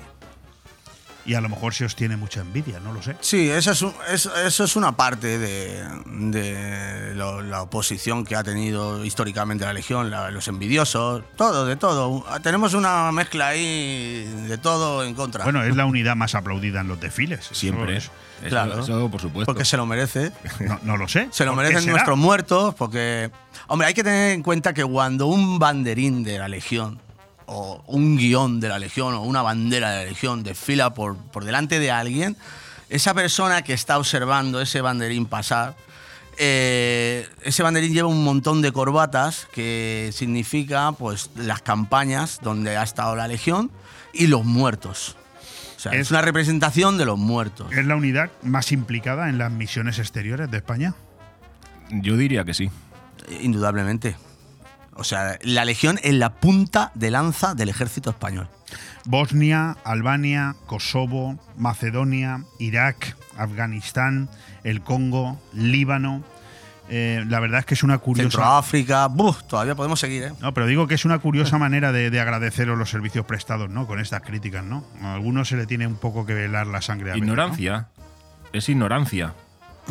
¿no? creéis que esto sea común a la mayoría, sino estos son cuatro, ¿no? Entiendo que es Sí. una manera también de superarlo, ¿no? Sí, completamente. Pasa que esos cuatro pues hacen mucho ruido. Bueno, pues nada, lo vamos a dejar ahí. Yo la verdad es que me lo he pasado muy bien hablando con vosotros. Oye, Javier, quiero aprovechar que te tengo aquí para acercarme tus libros. ¿eh? El micro me lo llevo a casa, ¿eh? El micro lo dejas ahí. ¿eh? si no, no vienen más. Sí, mi cabo y sí, mi cabo 2. Estamos saliendo por cinco canales de, de televisión. Aquí los tengo, eh, editados por el Círculo Rojo. Sí. Mil páginas. ¿Cómo te dio por escribir esto? Pues, eh, sinceramente, creo que lo comenté en la primera entrevista que me hiciste. Si me levanté una mañana, yo estaba en África trabajando y me levanté una mañana y tenía un par de libretas para estudiar inglés. Y en vez de ponerme a estudiar inglés, empecé a escribir el libro. Y se me acabaron las dos libretas y empecé a escribirlo en el ordenador. Y no he parado hasta escribir casi mis páginas. Todo el mundo me dice que, que empiezan a leerlo y no pueden dejarlo. Aquí mi hermano de la Legión, el legionario, también lo, lo ha leído, también me ha comentado lo Él mismo. también se puso a escribir, no sé si sigue o no. Se quedó así a Me quedé en stand-by, empecé con unos cursos. Se quedó en stand-by. Y no, no, pero lo tengo todavía, el proyecto sigue. El proyecto. Tarde- más tarde o más temprano, pero lo ¿Qué terminaré. resultado ha tenido el libro, Javier? Eh, bueno, bueno. eh, Poco a poco, ¿no? Sí, poco a poco, porque no, yo no tengo publicidad, salvo las personas eh, como tú, a las que os agradezco mucho que, que me estéis echando un cable con el libro, porque verdaderamente es eh, un mensaje, el libro es un mensaje en el que, que quiero transmitir, sobre todo para las nuevas generaciones de militares, de soldados, que no hay que rendirse nunca, ¿sabes? Que hay que, que somos lo que somos y estamos para lo que estamos, para luchar y para no rendirnos jamás. Y, y eso es un buen mensaje lo que hay. ¿Dónde pueden encontrar este libro los que nos estén escuchando? Bueno, pues eh, yo tengo una página web de escritor por la cual se pueden poner en contacto conmigo. Ahí están los datos de, con- de contacto, que es muy sencillita, www.simicabo.com. simicabo.com. .com. Luego está en el corte inglés, eh, vamos, eh, lo está distribuyendo FENAC, FNAC. La y FNAC. FNAC lo está distribuyendo, o sea que está por todas partes. Luego aquí en Benidorm, en librería francés, en la librería, la pequeña librería que tiene. Con talles. eh, ahí abajo. Sí, y la, la, la del. Ulises. Ulises. En Ulises está, en francés, y luego la que está en la Beniardá, que es una mm, eh, para- es un estanco, pero tiene una pequeña parte de librería, ahí también, ahí también lo tienen.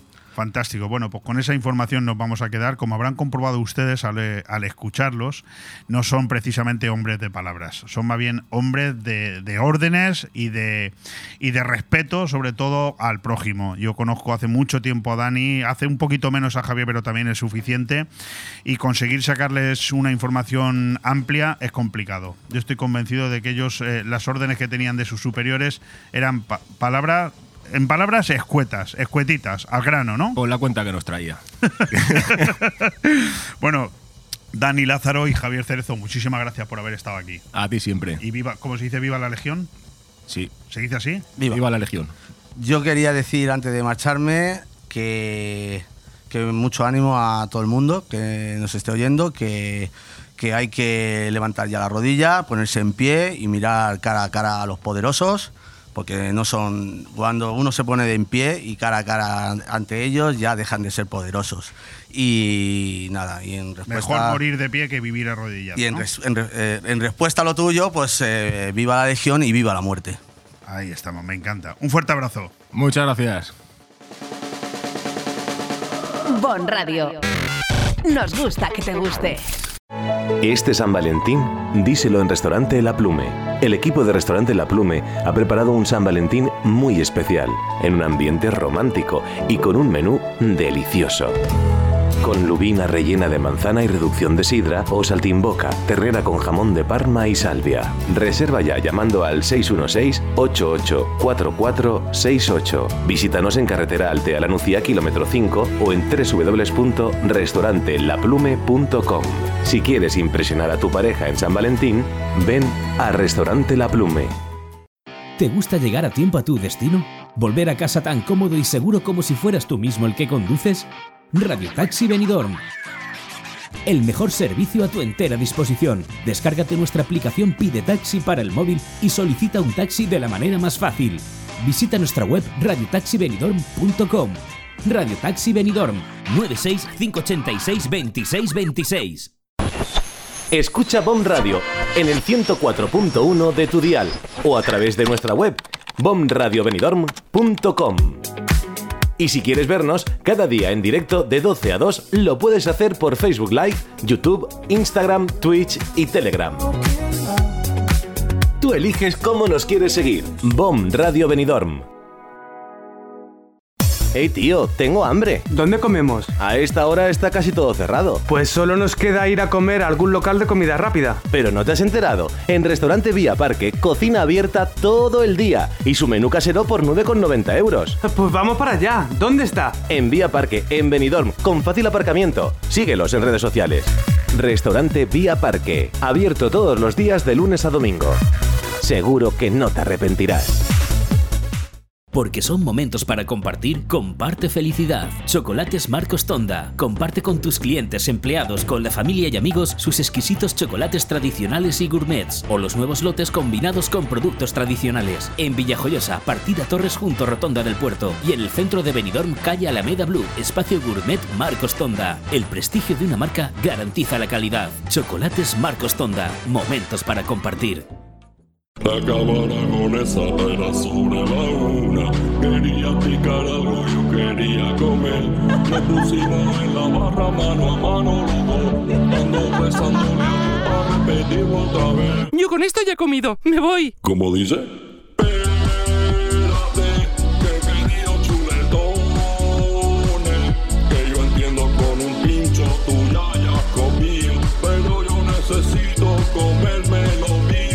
Ven sin prisas a la Cava Aragonesa, una institución en el corazón de Benidorm. Hay un oasis donde puedes pasar un fin de semana distinto en un entorno paradisiaco. La Alfaz Oasis, un hotel donde desconectar sin irte muy lejos. Incluso puedes celebrar eventos privados y disfrutar de nuestro tratamiento beauty deleitándote con una cena especial en nuestro romántico restaurante. También disponemos de servicio de peluquería, salón de estética y mucho más. Elige Hotel La Alfaz Oasis para cualquier celebración, cena o fiesta que quieras que sea diferente. Estamos en calle El Hecho número 2 de Alfaz del Pi y en el 96 599 23 11.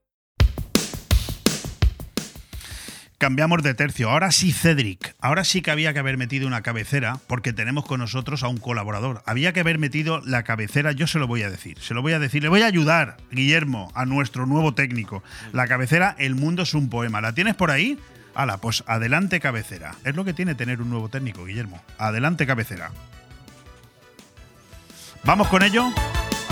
Vamos con ello, subimos la música, buscamos cabecera, la ponemos.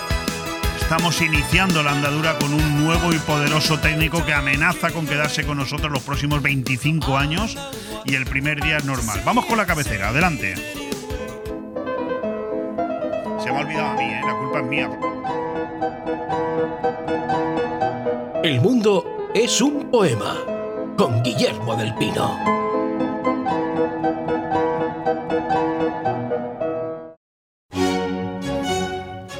Pues ahora sí, ahora con la cabecera ya perfectamente introducida, eh, no es necesario, por tanto, que yo diga que me acompaña en el estudio Guillermo del Pino, que hoy además viene muy interesado en seguir hablándonos de su pasión, como es la ciudad de Nueva York. Hoy en la figura de uno de los eh, monumentos más famosos de Estados Unidos y también de todo el mundo, porque cuando se habla de la Estatua de la Libertad, a todos se nos viene rápidamente su imagen a la cabeza, como si la viéramos cada día, pero ¿sabemos realmente quién y cómo se construyó la Estatua de la Libertad, querido Guillermo? Hombre, perfectísimamente. Y lo voy a recordar yo ahora. Bueno, en primer lugar decir que la Estatua de la Libertad es uno de los, digamos, de los tres iconos importantes de Nueva York, junto con el puente de Brooklyn y el Empire State Building. Eh, la Estatua de la Libertad se encuentra al sur de la isla de Manhattan, junto a la desembocadura del río Hudson y muy al lado de la isla de, Ellis, que es donde entraban los inmigrantes, los miles y miles de inmigrantes antes de llegar a Nueva York.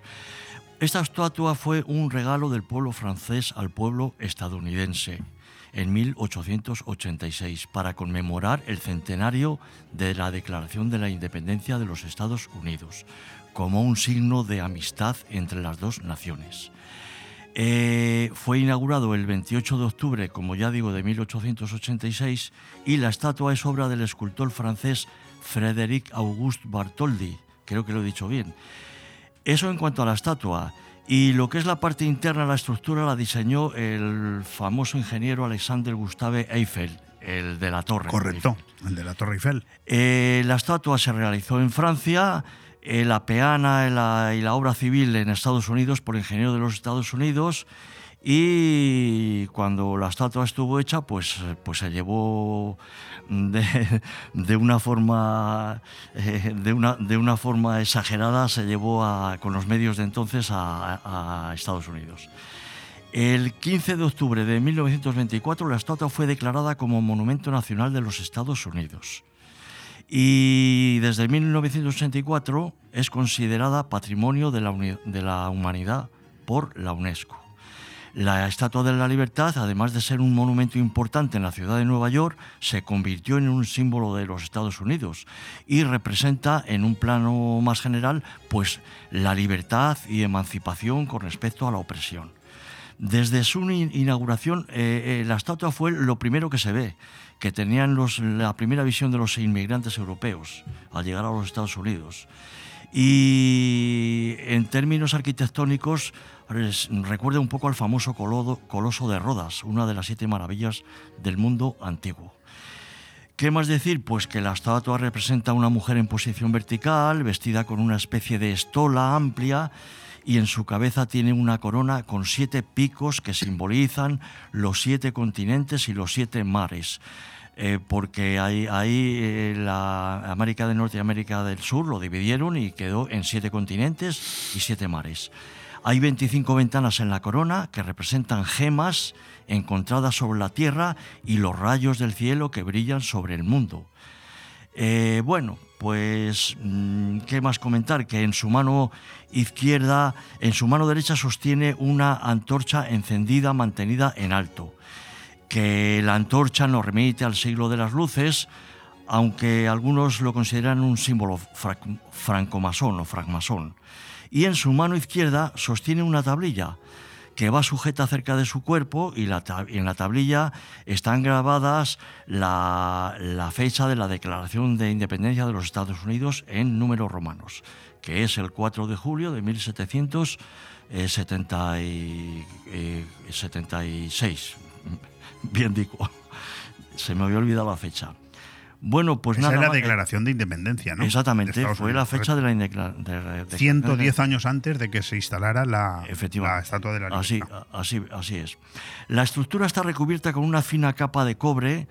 Lo de fina es un decir porque tiene una, aproximadamente tiene una pulgada de, de grosor que eh, sobre, sobre un armazón de acero inoxidable hoy día. Antes, eh, hace muchos años, era de, de hierro y tuvieron que recambiarlo en... Me parece que eso lo hicieron en el, en el año 1983, quiero recordar.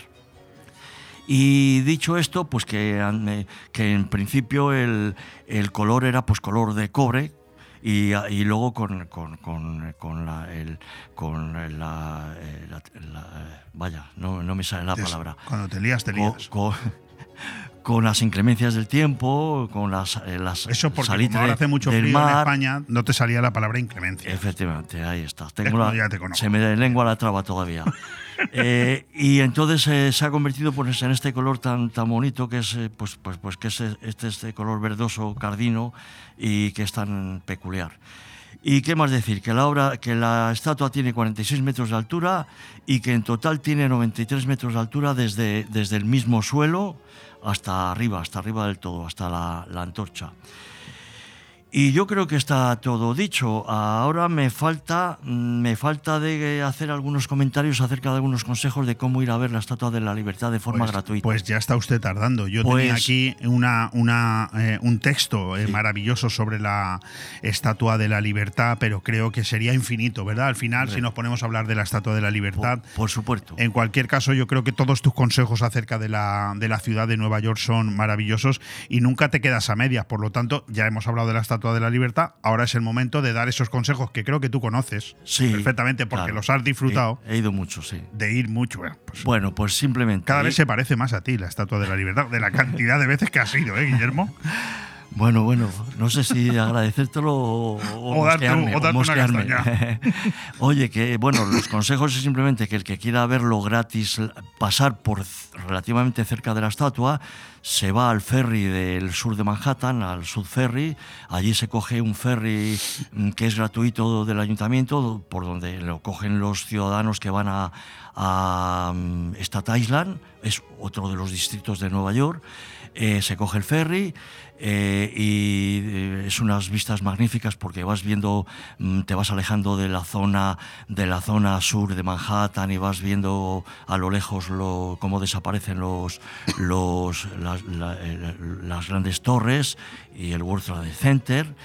Eh, y, va- y pasas cerca de la Estatua de la Libertad. Puedes hacer vídeos, puedes hincharte a hacer fotos.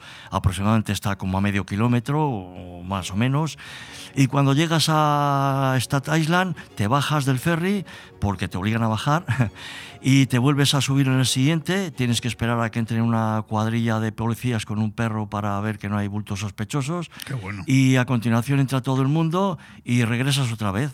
Si antes has venido en la parte derecha, es decir, en estribor, pues ahora te pones a babor y vuelves a hacer las mismas fotos. Eh, imagino que tú eh, viajabas a, a Nueva York antes del atentado de las Torres Gemelas. No, yo fui mucho más tarde, ya no, ya no me acuerdo. Hace 15 años. Hace, a partir de hace. No, era para preguntarte si habías notado mucho la diferencia en el control de la seguridad de antes o después. Muchísimo. Pero da igual, se nota, ¿no?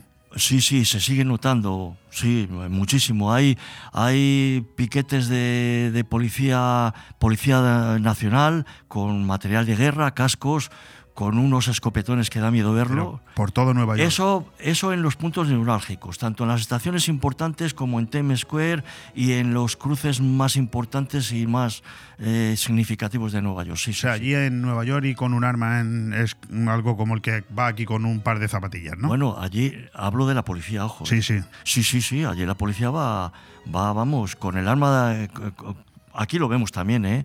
Pero allí mucho más. Allí, allí van con, con chalecos antiguos, vamos, a chalecos blindados. Bueno. Querido Guillermo, hoy en tu apartado, que titulaste en su momento El mundo es un poema, no sé muy bien por qué, en el mes de septiembre, porque realmente lo que te ha dado por hablar durante estos primeros seis meses, fíjate, seis meses llevamos ya de, de campaña, ¿eh? ha sido de la ciudad de Nueva York, que se nota que te tiene absolutamente enamorado. Yo no sé si más que Valladolid, incluso, que es tu ciudad de origen, ¿eh? porque hablas Mm. de Nueva York con un entusiasmo que es pasmoso. ¿eh? Bueno, eh, ya lo digo y lo digo siempre y lo sigo diciendo que a mí Nueva York no es que me resulte especialmente estar enamorada de la ciudad, es que voy por, por obligación, porque vive mi hija y, y- y si la... Sí, pero hablas con pasión ¿eh? de Nueva sí, York. ¿eh? sí, Se sí, nota, sí, ¿eh? sí, sí, sí. Me Y además creo que hoy tienes eh, dos, eh, Tengo dos sonetos. do- dos sonetos. Uno de ellos habla de Con Island, que no está precisamente allí, por la zona de la Estatua de la Libertad. Con, Con Island, Island es una de las playas de, de las muchas que tiene Nueva York. Está en Brooklyn, pero en Brooklyn... ¿Son eh, buenas playas? Sí, esta, que, sí, esta y alguna otra que conozco son playas, dan al, al Atlántico, playas enormes, mm, de, de mucha, de mucho fondo de, de- de arena. Sí, son buenas playas. sí, ah, sí, sí. fantástico. Bueno, pues vamos con ese primer soneto, ¿no? Pues adelante, este le he titulado Desde Kona Island. Paseando en Kona Island por la playa, contemplo el horizonte hacia el oriente y con la vista puesta fijamente, oteo sin cesar, cual atalaya. Mis ojos les detienen la muralla inmensa de este mar omnipotente. ¿Con qué lupa veré nítidamente mi patria con afán que no desmaya? Mirar, mirar obsesionadamente, clavando mi mirada en lontananza, atisbando la mar inútilmente. Y a pesar de mi firme acechanza, una lágrima furtiva e insolente resbala por mi tez con añoranza. Pues fantástico, ese primer soneto. Y tengo que darte una buena noticia. Tienes tiempo para el segundo si lo quieres leer también. Pues adelante. Otros días no Eh, tenemos sí. tiempo para ninguno, hoy para dos. Acércate Sí, al micro, por favor. sin em- simplemente comentar que la primera vez que fui a Coney Island me puse como un pardillo a otear el horizonte a ver si veía Galicia. Y, y digo, bueno, pero eh, ser, y dije una es abrupto, dije, seré gilipollas que, que miro a ver si a ver si veo España yo desde aquí. Pero lo Bueno, hiciste en serio, ¿lo me- hiciste en serio No, o no, te quedando serio, conmigo? Y me intuí, digo, bueno, a ver, a ver si. A ver si en lontananza. No, no estaba bien, no regía, mi, mi cabecita. pues eso con el tiempo no va mejor, ¿eh? Eh, No, no, no, me temo que no. Bueno, y este otro soneto, pues es uno de los varios que le escribí, que le dediqué a mi hija, pues cuando estaba estudiando en la, en la Columbia. Entonces es una alegoría, pues a la, a la Columbia, una alegoría a la Empire, etcétera. Un- un ¿Se poco- titula? Se titula La Noche Americana. Vamos, a por él. 26 son los rayos que dimana, 26 son los pétalos que orla, 26 son los que mi rosa borda, 26 los que luce y engalana. Hasta la Empire nervioso se amilana, su reflejo en el Hudson se desborda, trazando su figura con luz sorda, postrándose en la noche americana. La bella flor que en la columbia mora dirige su mirada hacia el coloso, tendiéndole su mano encantadora. Y el cíclope de día impetuoso, su cúspide se torna surtidora, lanzándola su rayo luminoso.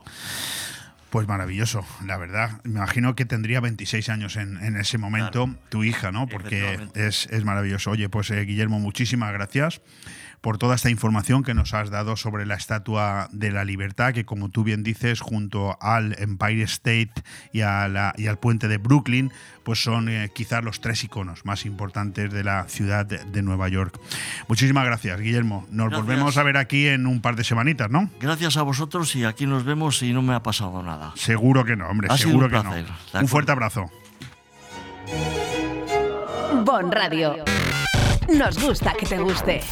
Restaurante Goa. Vive un concepto de gastronomía único, un lugar de luz, paz y buena energía que te hará experimentar un estilo de cocina con sabores de la tierra y el mar, además de descubrir un mundo de matices y tradición. Te ofrecemos el concepto de gastronomía fusión Nikkei mediterránea con una carta única en desayunos, comidas y cenas. Disfruta del tardeo y de la noche saboreando uno de nuestros cócteles y todo frente a la playa de Altea. Haz tu reserva en goarestaurante.com. Novena calzotada popular en el Camping Fons del Algar. El sábado 25 de febrero podrás disfrutar del mejor menú de calzots y por la tarde de 5 a 9 tardeo con acceso libre y el mejor ambiente con la banda La Bona. Y el domingo 26 ruta guiada al Fort de Bernia, mercadillo de artesanía, cata de cerveza, música, menú de calzots, atracciones multiaventura para los más peques y mucho más. No te pierdas esta gran fiesta con un menú espectacular en la novena calzotada popular al Camping Fons del Algar de Callosa de Ensarriá. Más información y reservas al 608 74 25 71. Hay un oasis donde puedes pasar un fin de semana distinto en un entorno paradisiaco. La Alfaz Oasis, un hotel donde desconectar sin irte muy lejos. Incluso puedes celebrar eventos privados y disfrutar de nuestro tratamiento beauty deleitándote con una cena especial en nuestro romántico restaurante. También disponemos de servicio de peluquería, salón de estética y mucho más. Elige Hotel La Alfaz Oasis para cualquier celebración, cena o fiesta que quieras que sea diferente. Estamos en calle El Hecho número 2 de Alfa del Pi y en el 96 599 23 11. Cuando necesitas llevar tu coche al taller, siempre te surgen dudas, pero eso es porque no conoces los talleres multimarca Eurorepar Pérez Pascual. Chapa, pintura, mecánica, profesionales con más de 50 años de experiencia. Somos referente en Benidorm y la Marina Baixa. Además, si reparas tu vehículo con nosotros, podrás disfrutar de un vehículo de cortesía sin coste. Pérez Pascual Eurorepar, tu taller de confianza. Visítanos en Avenida Alfonso Puchades número 25, Benidorm.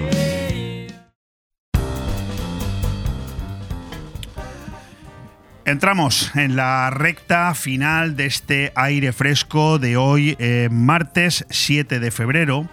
Y nosotros vamos a cumplir eh, exhaustivamente con lo prometido. Decíamos al principio del programa que íbamos a tener a una serie de invitados y de momento todos han estado aquí y va a ser así hasta el final, porque aunque nuestro siguiente invitado son dos, uno sí está aquí con nosotros, compañero y amigo, uno de los fotógrafos más legendarios de la ciudad de Benidorm, periodista también, Mario Ayús, nos acompaña aquí, pero el otro invitado, el eh, presidente de la patronal hotelera Osbeck, todo un privilegio haber podido tenerlo aquí hace unas semanas y hoy tenerlo al otro lado del teléfono. Bueno, pues le ha pillado un poco el toro y es lo que tiene tener una responsabilidad tan importante, pero ya nos escucha al otro lado del teléfono. Querido Fede Fuster, ¿cómo estás? Eh, Muy bien, ¿vosotros qué tal? ¿Todo bien? Pues muy bien, aquí tengo a mi amigo Mario Ayús. Mario, ¿qué tal? Pues muy bien. Buenos días, buenos días a todos. Fede, buenos días, ¿cómo estás? Buenos días, bien, bien. Me habéis pillado en Alicante y no me ha dado tiempo a llegar, pero bueno, el teléfono nos lo facilita. Bueno, esto, esto va a ocasionar que te salves hoy porque tenía otra sorpresa para ti, pero de momento no sabemos hacer magia y entonces como no estás aquí, no podemos llamar por teléfono a la sorpresa, porque en el teléfono estás tú. bueno, escucha, guárdamela para la próxima. Sí, sí, la, la, verdad es que me va a matar cuando vea que no le llamo, pero bueno, mm, saldremos del atolladero. Bueno, Federico Fuster es presidente de Osbeck, Mario Ayús es el alma mater de, la, de los cafés del Meliá. Mañana se recobran estos cafés del Meliá, mañana miércoles 8 de 8 de febrero se celebrará una nueva edición de esos eh, cafés del Meliá. Mario, eh, contento de que esto vuelva otra vez a la normalidad. eh, desde que empezamos ya después de la pandemia no hemos parado. Vamos haciéndola constantemente, cada 15 días hacemos una tertulia y hasta ahora todo muy bien. El invitado de mañana, creo Em, hombre, que ya la gente se imagina quién es, ¿no? Sí, sí, te- tenemos un buen invitado mañana. Además, joven y con mucho ímpetu, muy, muy, muy puesto. No, no le Eh, aprieta. Federico, Federico Fuster, que lo tenemos al otro lado del teléfono. Di- Digo que no le apretaréis mucho mañana. No, yo espero que sea el que nos cuente todo. Sí, pero un chaval con 38 años tiene mucho que contar o qué? Sí, mucho, mucho, mucho. Más, de lo, más de lo que te imaginas. Fede, ¿tienes Porque- mucho que contarles? Mm, Bueno, a ver, yo siempre hablar de turismo siempre estoy predispuesto porque porque es mi pasión, aparte de mi oficio, por la representación que tengo, por supuesto, pero también, bueno, es que creo que hay buenos amigos allí, por lo que ya me han explicado de la tertulia, y estoy seguro que me van a apretar, ¿eh? eso darlo por hecho. Bueno, yo con permiso de Mario voy a aprovechar que tenemos a la primera autoridad local en, en materia turística al otro lado del teléfono. Estamos hablando de Fede Fuster, presidente de la patronal hotelera, pues para preguntarle una serie de cositas, porque al final eh, eh, yo siempre lo digo y lo matizo y soy un poco pesado, pero es que del turismo vivimos todos, incluso los que creen que no incluso los que creen que no, pero en esta comarca todos vivimos del turismo. Eh, Fede, se acaban de cumplir los primeros dos meses desde que eres presidente de Osbeck. Eh, ¿Dos meses frenéticos? Sí, sí, la verdad es que sí. El primer mes, un poco debido al, nombramiento y las fechas en las que, bueno, en diciembre, pues siempre hay eventos de Navidad, ¿no? Comidas, cócteles, tal. Además, bueno, yo era un poco la novedad, todo el mundo quería eh, un poco conocerme y ponerme cara. Pero es que hemos empezado el año con el, con el gas a fondo, ¿no? Con Fitur, con el Mundial de Ciclocross, ahora, ahora el Benidorm Fest, ahora encaramos ya San Valentín, eh, en fin, la verdad es que no paramos. Yo te oigo hablar y me, viene, me, sonrío, menos mal que no me estás viendo, porque me viene a la mente la, la imagen de Tony Mayor que como es una maldad mía, ¿eh? Como diciendo, madre mía, con lo que se avecina el próximo año, yo me voy a quitar de en medio y le voy a pasar el marrón a Fede. Pero es una maldad, ¿eh? No hace falta que me contestes, ¿eh? No, Tony, Tony, tú sabes que él tiene la batería esa que tiene que no se le vacía nunca, tiene un hombre con una energía brutal. Y, y la verdad es que, fíjate, el, el que prese- me presentara yo las elecciones de Osbeck ya lo había hablado con él antes de la pandemia. Y Ah. luego llegó la pandemia y él dijo, Fede, perdona, pero ahora no lo puedo dejar. O sea, ante lo que viene, tengo que estar, ¿no? Y eso que yo creo que le, le, Le honra, bueno, que es- sí. le honra, ¿no? Sí, sí, totalmente. o sea totalmente. que cuando vio que la situación era, era mala, eh, quiso ser el primero al frente, ¿no? Y eso, eso habla muy bien de él. Bueno, yo escuchándote en la primera respuesta, no sé si te debo de preguntar, mm, porque igual ya lo has contestado, pero eh, dos meses frenéticos, ¿era, ¿era lo que esperabas? Mm, ¿Te ha sorprendido la vorágine de mm, eh, que te encuentras cada día desde que eres presidente? No, no, no me ha sorprendido. Yo ya, ya lo sabía, tenía muy claro lo que, lo que iba a ser, ¿no? Y bueno, también es verdad que es un año eh, particular, ¿no? Porque tenemos elecciones en mayo, municipales y autonómicas, luego en octubre, noviembre tendremos las nacionales. Así que será un año muy marcado por, el calendario político, ¿no? De- después de unos buenos datos de final de año, porque bueno, al menos aquí en Benidorm sabemos que el, turismo ha funcionado a lo largo de 2022 muy bien, eh, especialmente bien en una Navidad eh, donde todos hemos eh, estado bastante satisfechos. Enero, enero ha funcionado muy bien, creo que lo has comentado ya con ese Mundial de Ciclocross, pero sobre todo con ese Benidorm Fest, que no sé si te puedo preguntar, presidente, ¿es, ¿es la solución definitiva al mes de enero? Bueno, es una, es un, una, yo siempre digo que tota pedra fa pared, ¿no? Eh, y esta es particularmente grande. Sí, correcto. pero, pero sí que marca, sí, yo creo que sí que marca un antes y un después en el sentido de que tenemos que ser más ambiciosos a la hora de, de- de asumir eh, este reto que es un gran evento, ¿no? Está claro que Eurovisión eh, es uno de los grandes eventos del año, ¿no? En Europa. Y que este certamen es un poco eh, una antesala, ¿no? Pero tenemos que trabajar por ese camino, ¿no? Benidorm tiene armas para competir con cualquier otra ciudad para traer este tipo de eventos eh, y tenemos que ser más ambiciosos, ¿no? Y, asumir esos retos. Eh, supongo yo que el Día de los Enamorados o los carnavales, que son dos eventos circunscritos al mes de febrero, no son suficientes reclamos hoteleros, ¿no? Como para decir que llenan venidor. Pero al final, eh, esa leyenda urbana que no deja de ser una realidad, en la que durante muchísimos años siempre hemos visto que venidor enero y febrero flojeaba, me imagino que en la mente de una persona joven, como es Fede Fuster, habrán ideas, ¿no? O al menos empezarán a bullir ideas para, para hacer que, que eso pase a mejor vida y que venidor funcione igual de bien los 12 meses del año. Sería lo suyo, ¿no? Hombre, ese es el objetivo, ¿no? A ver, difícilmente haremos de enero a agosto, eso, eso está claro, pero sí que es verdad que tenemos recorrido por hacer.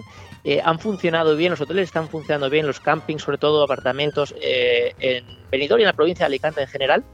Eh, en enero y febrero sí que es verdad que están sufriendo más los hoteles eh, más dependientes del programa Inserso, porque no, está, no ha arrancado bien el año.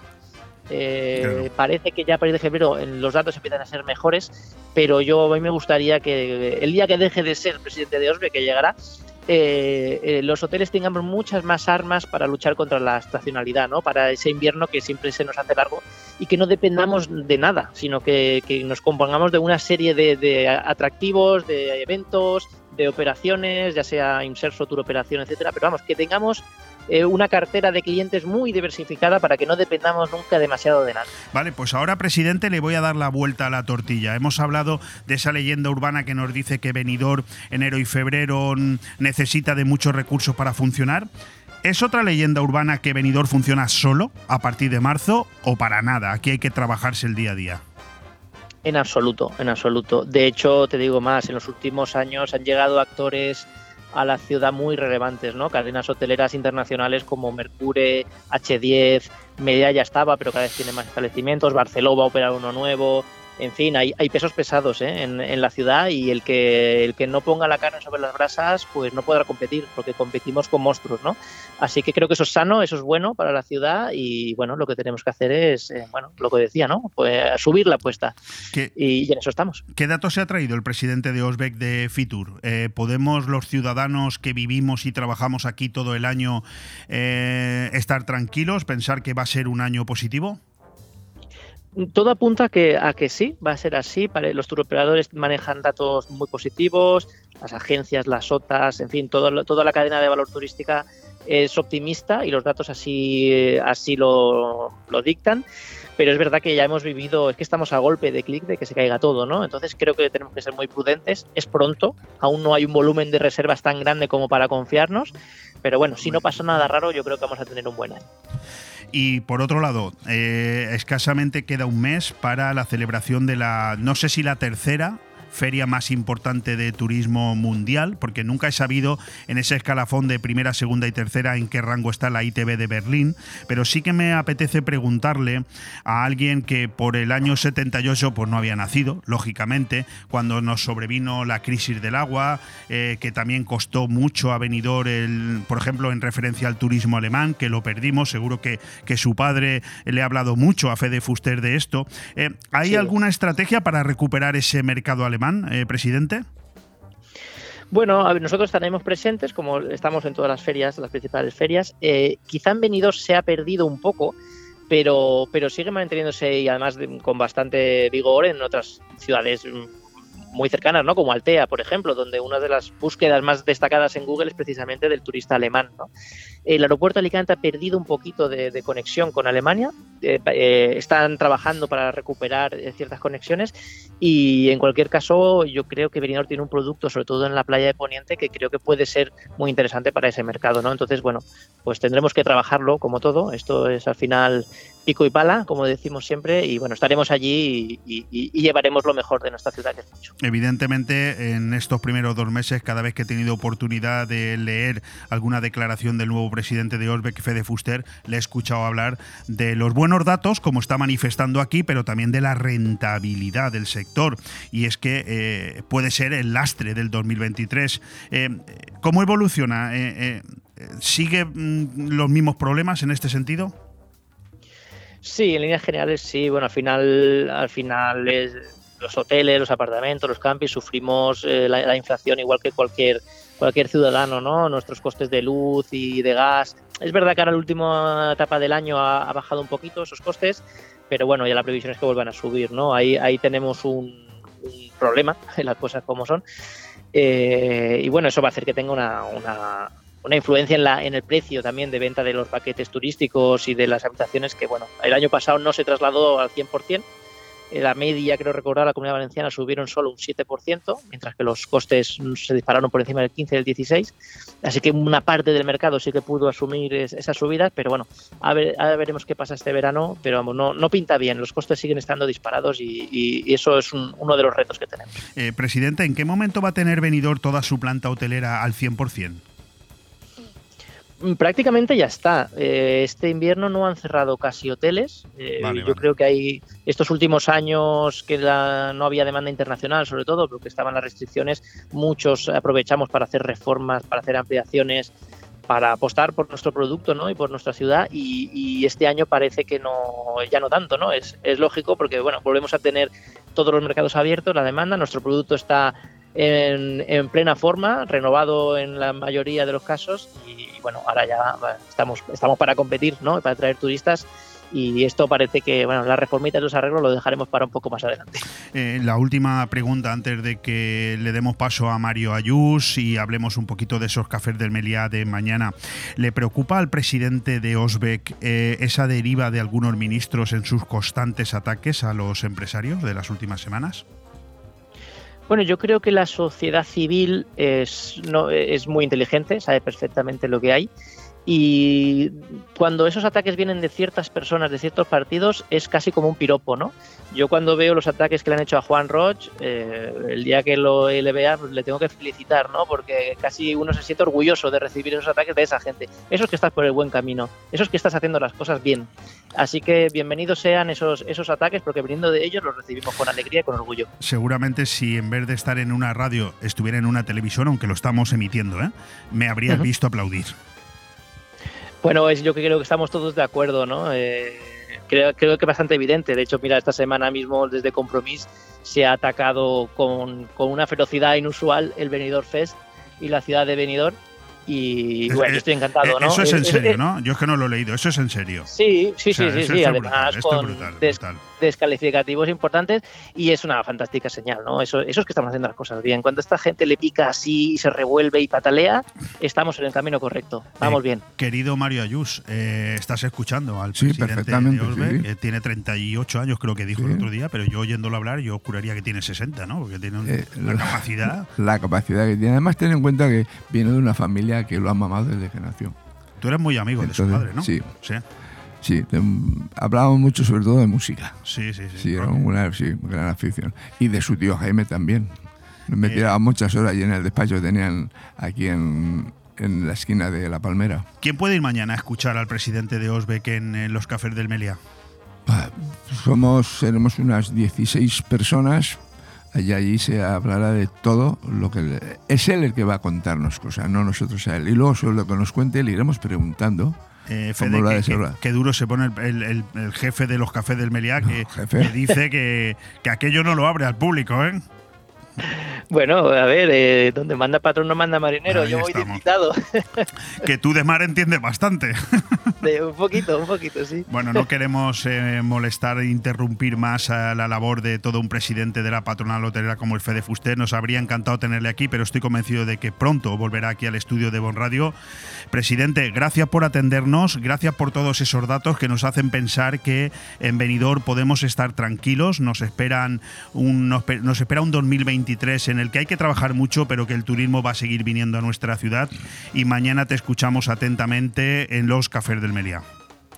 Pues nada, oye, muchísimas gracias y disculpadme que no he llegado a tiempo, pero otras obligaciones me lo han impedido. No pasa absolutamente nada. Un fuerte abrazo, mañana nos saludamos. Un abrazo, gracias. Hasta mañana. Mario, nos quedamos tú y yo. Muy bien. Eh, ¿Cómo ha empezado la nueva era de los cafés del Meliá? Me acuerdo cuando empezamos a hablarlo, allá por el mes de junio del año pasado, Sí. en aquel programa que hicimos de radio. Ya, ya. Con mucho entusiasmo lo habéis cogido. y- ¿Estuviste tú en una de ellas? Sí, sí, yo eso digo. Yo estuve en la primera La y no estaba primera, en, ya. en las demás porque Ya, es que ya. cuando no Pues muy bien, cosa- muy bien. Ten en cuenta que es, es, es, un, es una tertulia que no es que esté cerrada al público, no, no, ni mucho menos. Puede venir todo el que quiera. Ahora, tiene que ir, ir a la recepción del hotel, decirme si quieres asistir, dejar su nombre, le llamamos y tal. Porque claro, es una tertulia muy, muy temática, muy cosa que, claro, no es una cosa para hacerlo al público Sí, abierto. no es una conferencia. No, no, no, no es Estamos conferencia, hablando nada, de, nada, de un colectivo cerrado, como Sí. es los cafés del Meliá, al que se puede pertenecer. Sí, sí, se pero puede hay que avisarlo antes, sí, sí, ¿no? va cualquiera. O sea, lo que no puede es que estemos allí y que de pronto te llegan cuatro o seis personas. Bueno, venimos a los. No, porque se monta, por ejemplo, si hay 22 eh, invitados, se monta una mesa para 22 invitados. Ah, muy bien. Hay un protocolo, hay un orden, no se conoce, se presentan a las personas, no puede llegar uno, ah, pues yo vengo aquí, uno se pone a hablar, no, allí no se puede hablar, allí se va a escuchar, y si quieres hablar, puedes hablar, pero cuando te den la palabra. Correcto. No, nunca se permite hablar dos personas al mismo tiempo. O sea, periodistas malos como yo mm, tienen que tener cuidado de ir a esas, a esas tertulias porque les da mucho por hablar Tú sabes- y hay que llamarles la atención. tú lo sabes, ¿no? Tú lo sabes, ¿verdad? Totalmente de acuerdo. Pues eso. Mario, ¿quiénes son los invitados que han estado ya en, la, en las tertulias de- Uy. del Meliá en- esta primera etapa? Hombre, yo recuerdo que el primero fue Tony Pérez, Fue, el alcalde. Tony Pérez, Sí. ha estado ¿Habéis conseguido José- que vaya José Ra- José Ramón José González de Ramón Zárate? Zárate. El presidente de la Diputación no lo habéis conseguido No, todavía, es que, ¿no? es que está, como, como venía Fitur y todo, están todos muy, muy, muy, muy liados. Y queríamos que viniera, pero ahora está con toda la campaña y todo. No, ahora va a ser Y, o muy sea, difícil. Por eso digo, por no, no, decir no, imposible. Por eso ¿eh? digo, pues, ahí bueno, está. y como sea en mayo elegido presidente de la Generalitat Valenciana, pues más complicado todavía. Ya, Pero bueno. una vez que haya pasado, ya, ma- ya- campaña ya se calma, Las aguas, sí, las aguas vuel- vuelven a sus cauces y ya se queda todo más tranquilo. Entonces ya empiezas a hacer gestiones e ir invitando, invitando, invitando. También en vez en cuando hacemos eh, tertulias gastronómicas. El otro día tuvisteis una, ¿no? Una, sí, Eh, está ¿y muy ¿Cómo bien. fue? Muy, muy, muy bien, muy bien. Además, creo que tú estuviste también en una. Yo estuve en la primera. Pues eh, tuvimos una que estuvo muy bien. normalmente todas son. Ahora queremos ver si hacemos una que tenemos un- en la tertulia unos asturianos y vamos a ver si hacemos una fabada asturiana, pero original, como ya le hicimos hace cuatro años, que la fabada con su con su queso Qué bien, ¿no? Lo montáis. con el chorizo ahumado, el chor- el chorizo a la sidra, el queso este que te traen de Cam- Cambrales ahí está tan bueno, la, la fabada, todo, muy típico todo, todo, todo, sidra, todo. Y lo pasamos muy bien. Todas las todas las tertulias que hacemos, gracias a Dios, todo. Entonces, de momento, desde que retomasteis la, el retorno ¿no? de los cafés del Meriá por el mes de septiembre, quiero recordar, o en octubre, que fue cuando empezamos, Sí. eh, todos los meses habéis tenido Sí, una, sí, sí, una, una, una, como mínimo. Y algunos semanas que dos. Correcto, o sea, seguís con esa dinámica. Sí, Ahora sí, tenéis el mañana al presidente de Presidente Osbeck. ya- ¿Cómo se os ocurre invitarle al presidente de Osbeck? ¿O, o- o lo teníais en la agenda? desde No, no, lo- no, yo, o sea, a mí, yo por ejemplo, ahora tengo en la agenda cuatro, ya estoy hablando con ellos para invitarlos. Muy Entonces, simplemente me queda eh, marcar fechas. Porque claro, yo te digo, oye, ven el miércoles, a lo mejor tú tienes un compromiso, un compromiso y no puedes venir. Correcto. Ahora, yo te digo, vamos a ver, ¿qué miércoles puedes venir? Y tú me dices, pues mira, el miércoles tal lo tengo libre. Lo apuntamos y el miércoles tal, ya te, te- Sí, es decir, que no estamos hablando de que los cafés del Melía tengan una fecha fija de celebración. Sí, sí, sí, sí, sí. Los, Bueno, mi- los miércoles. Lo que, lo, que no, lo que no tiene fijo es el invitado. El invitado. Pero los miércoles, la fecha de la tertulia son los miércoles. miércoles A a las la- cuatro y media de la tarde quedamos, empezamos a tomar café, tenemos allí todo preparado, tomamos café. Y a las cinco ya nos sentamos y hablar. Y se termina cuando el invitado ya no tiene nada que decir. O no hay nadie para preguntarle. Eh, Siempre está esta ya Te puedo decir que ha habido veces que a las siete y media, ocho menos cuarto hemos terminado. Y ha habido veces como con Zárate, que estuvimos casi, a las 10 de la noche, a las 9 y pico de la noche terminamos. No me extraña, con Zárate. Zárate habla habla y claro, y todo el mundo estaba tan interesado y, y tan ensimismado que, que mira, se nos hicieron allí las nueve y pico de la noche. La, la verdad es que sí. Bueno, en cualquier caso, mañana tenemos esta, esta nueva cita, ¿no? Con Pienso, el presidente Dorrek. pienso también estaremos un buen rato con él. ¿eh? Yo creo que sí, porque la verdad es que, bueno, yo a Fede Fuster lo conozco hace muchos años, Sí, sí. porque él fue durante muchos años, acuérdate, campeón de España de las motos de las motos acuáticas. Yo le seguía junto a David Sellés y, le, en fin, hacíamos reportajes. Y la verdad es que mm, yo no me esperaba eh, que él fuera candidato a la presidencia de Orbe, la verdad. Pero no por nada, sino simplemente por su juventud, ¿no? Pero, oye, estoy sorprendido porque en estos dos meses está haciendo un papel. Lo la- está llevando, lo está llevando muy bien, muy bien, muy bien. Además, ten en cuenta una cosa, cuando una persona está preparada y sabe que va, no importa la edad. No, y además, eh, fíjate la entrevista que le acabamos de hacer, ¿no? Hablando de Mm. algo que nos interesa a todos. ¿eh? Sí, sí, sí. Cómo va a funcionar el turismo y cuáles son los datos. Oye, con una personalidad arrolladora, ¿eh? Y Además, lo tiene muy claro, porque él, es su idea, es- eso es lo que lleva él en su mente, y claro, tú le preguntas y él te contesta al momento. Y sin cortarse un No, no, pelo no. a la hora Por de dar su opinión sobre los partidos políticos, ¿eh? Porque Y- te está hablando de lo que él siente, no de lo que quiere que escuche. Él te dice lo que él piensa, lo que es y eh, cuál es su idea. Entonces te lo dice no, muy claro. tiene, de alguna manera tiene claro a quién tiene que defender, que Sí, es sí. los intereses de Benidorm, los Claro, claro. intereses de los de los, de los Hotelero, hoteleros él es, turismo. él es hotelero, o sea, de su familia, él ha nacido en los hoteles. Correcto. Bueno, me imagino, eh, Mario, ya por terminar, que estaréis también especialmente satisfechos con el Hotel Meliá, ¿no? O sea, No, satisfechos no, superior. lo siguiente. Súper, súper, súper satisfechos. Eh, están volcados con la tertulia, todo lo que queramos, todo lo que es, todo, o sea, es insuperable. Eh, más, eh, he tenido ofrecimientos de otros hoteles que me han dicho, oye, vas aquí la tertulia y tal. No, De o sea, momento no. No, no, ni de momento ni después. Además, pienso que no podría ser. El día que eh, y, mm, no pueda más, lo dejaré. Y el día, o el día que el otro día me diga, bueno, vamos a cortar, lo cortaremos, pero morirá.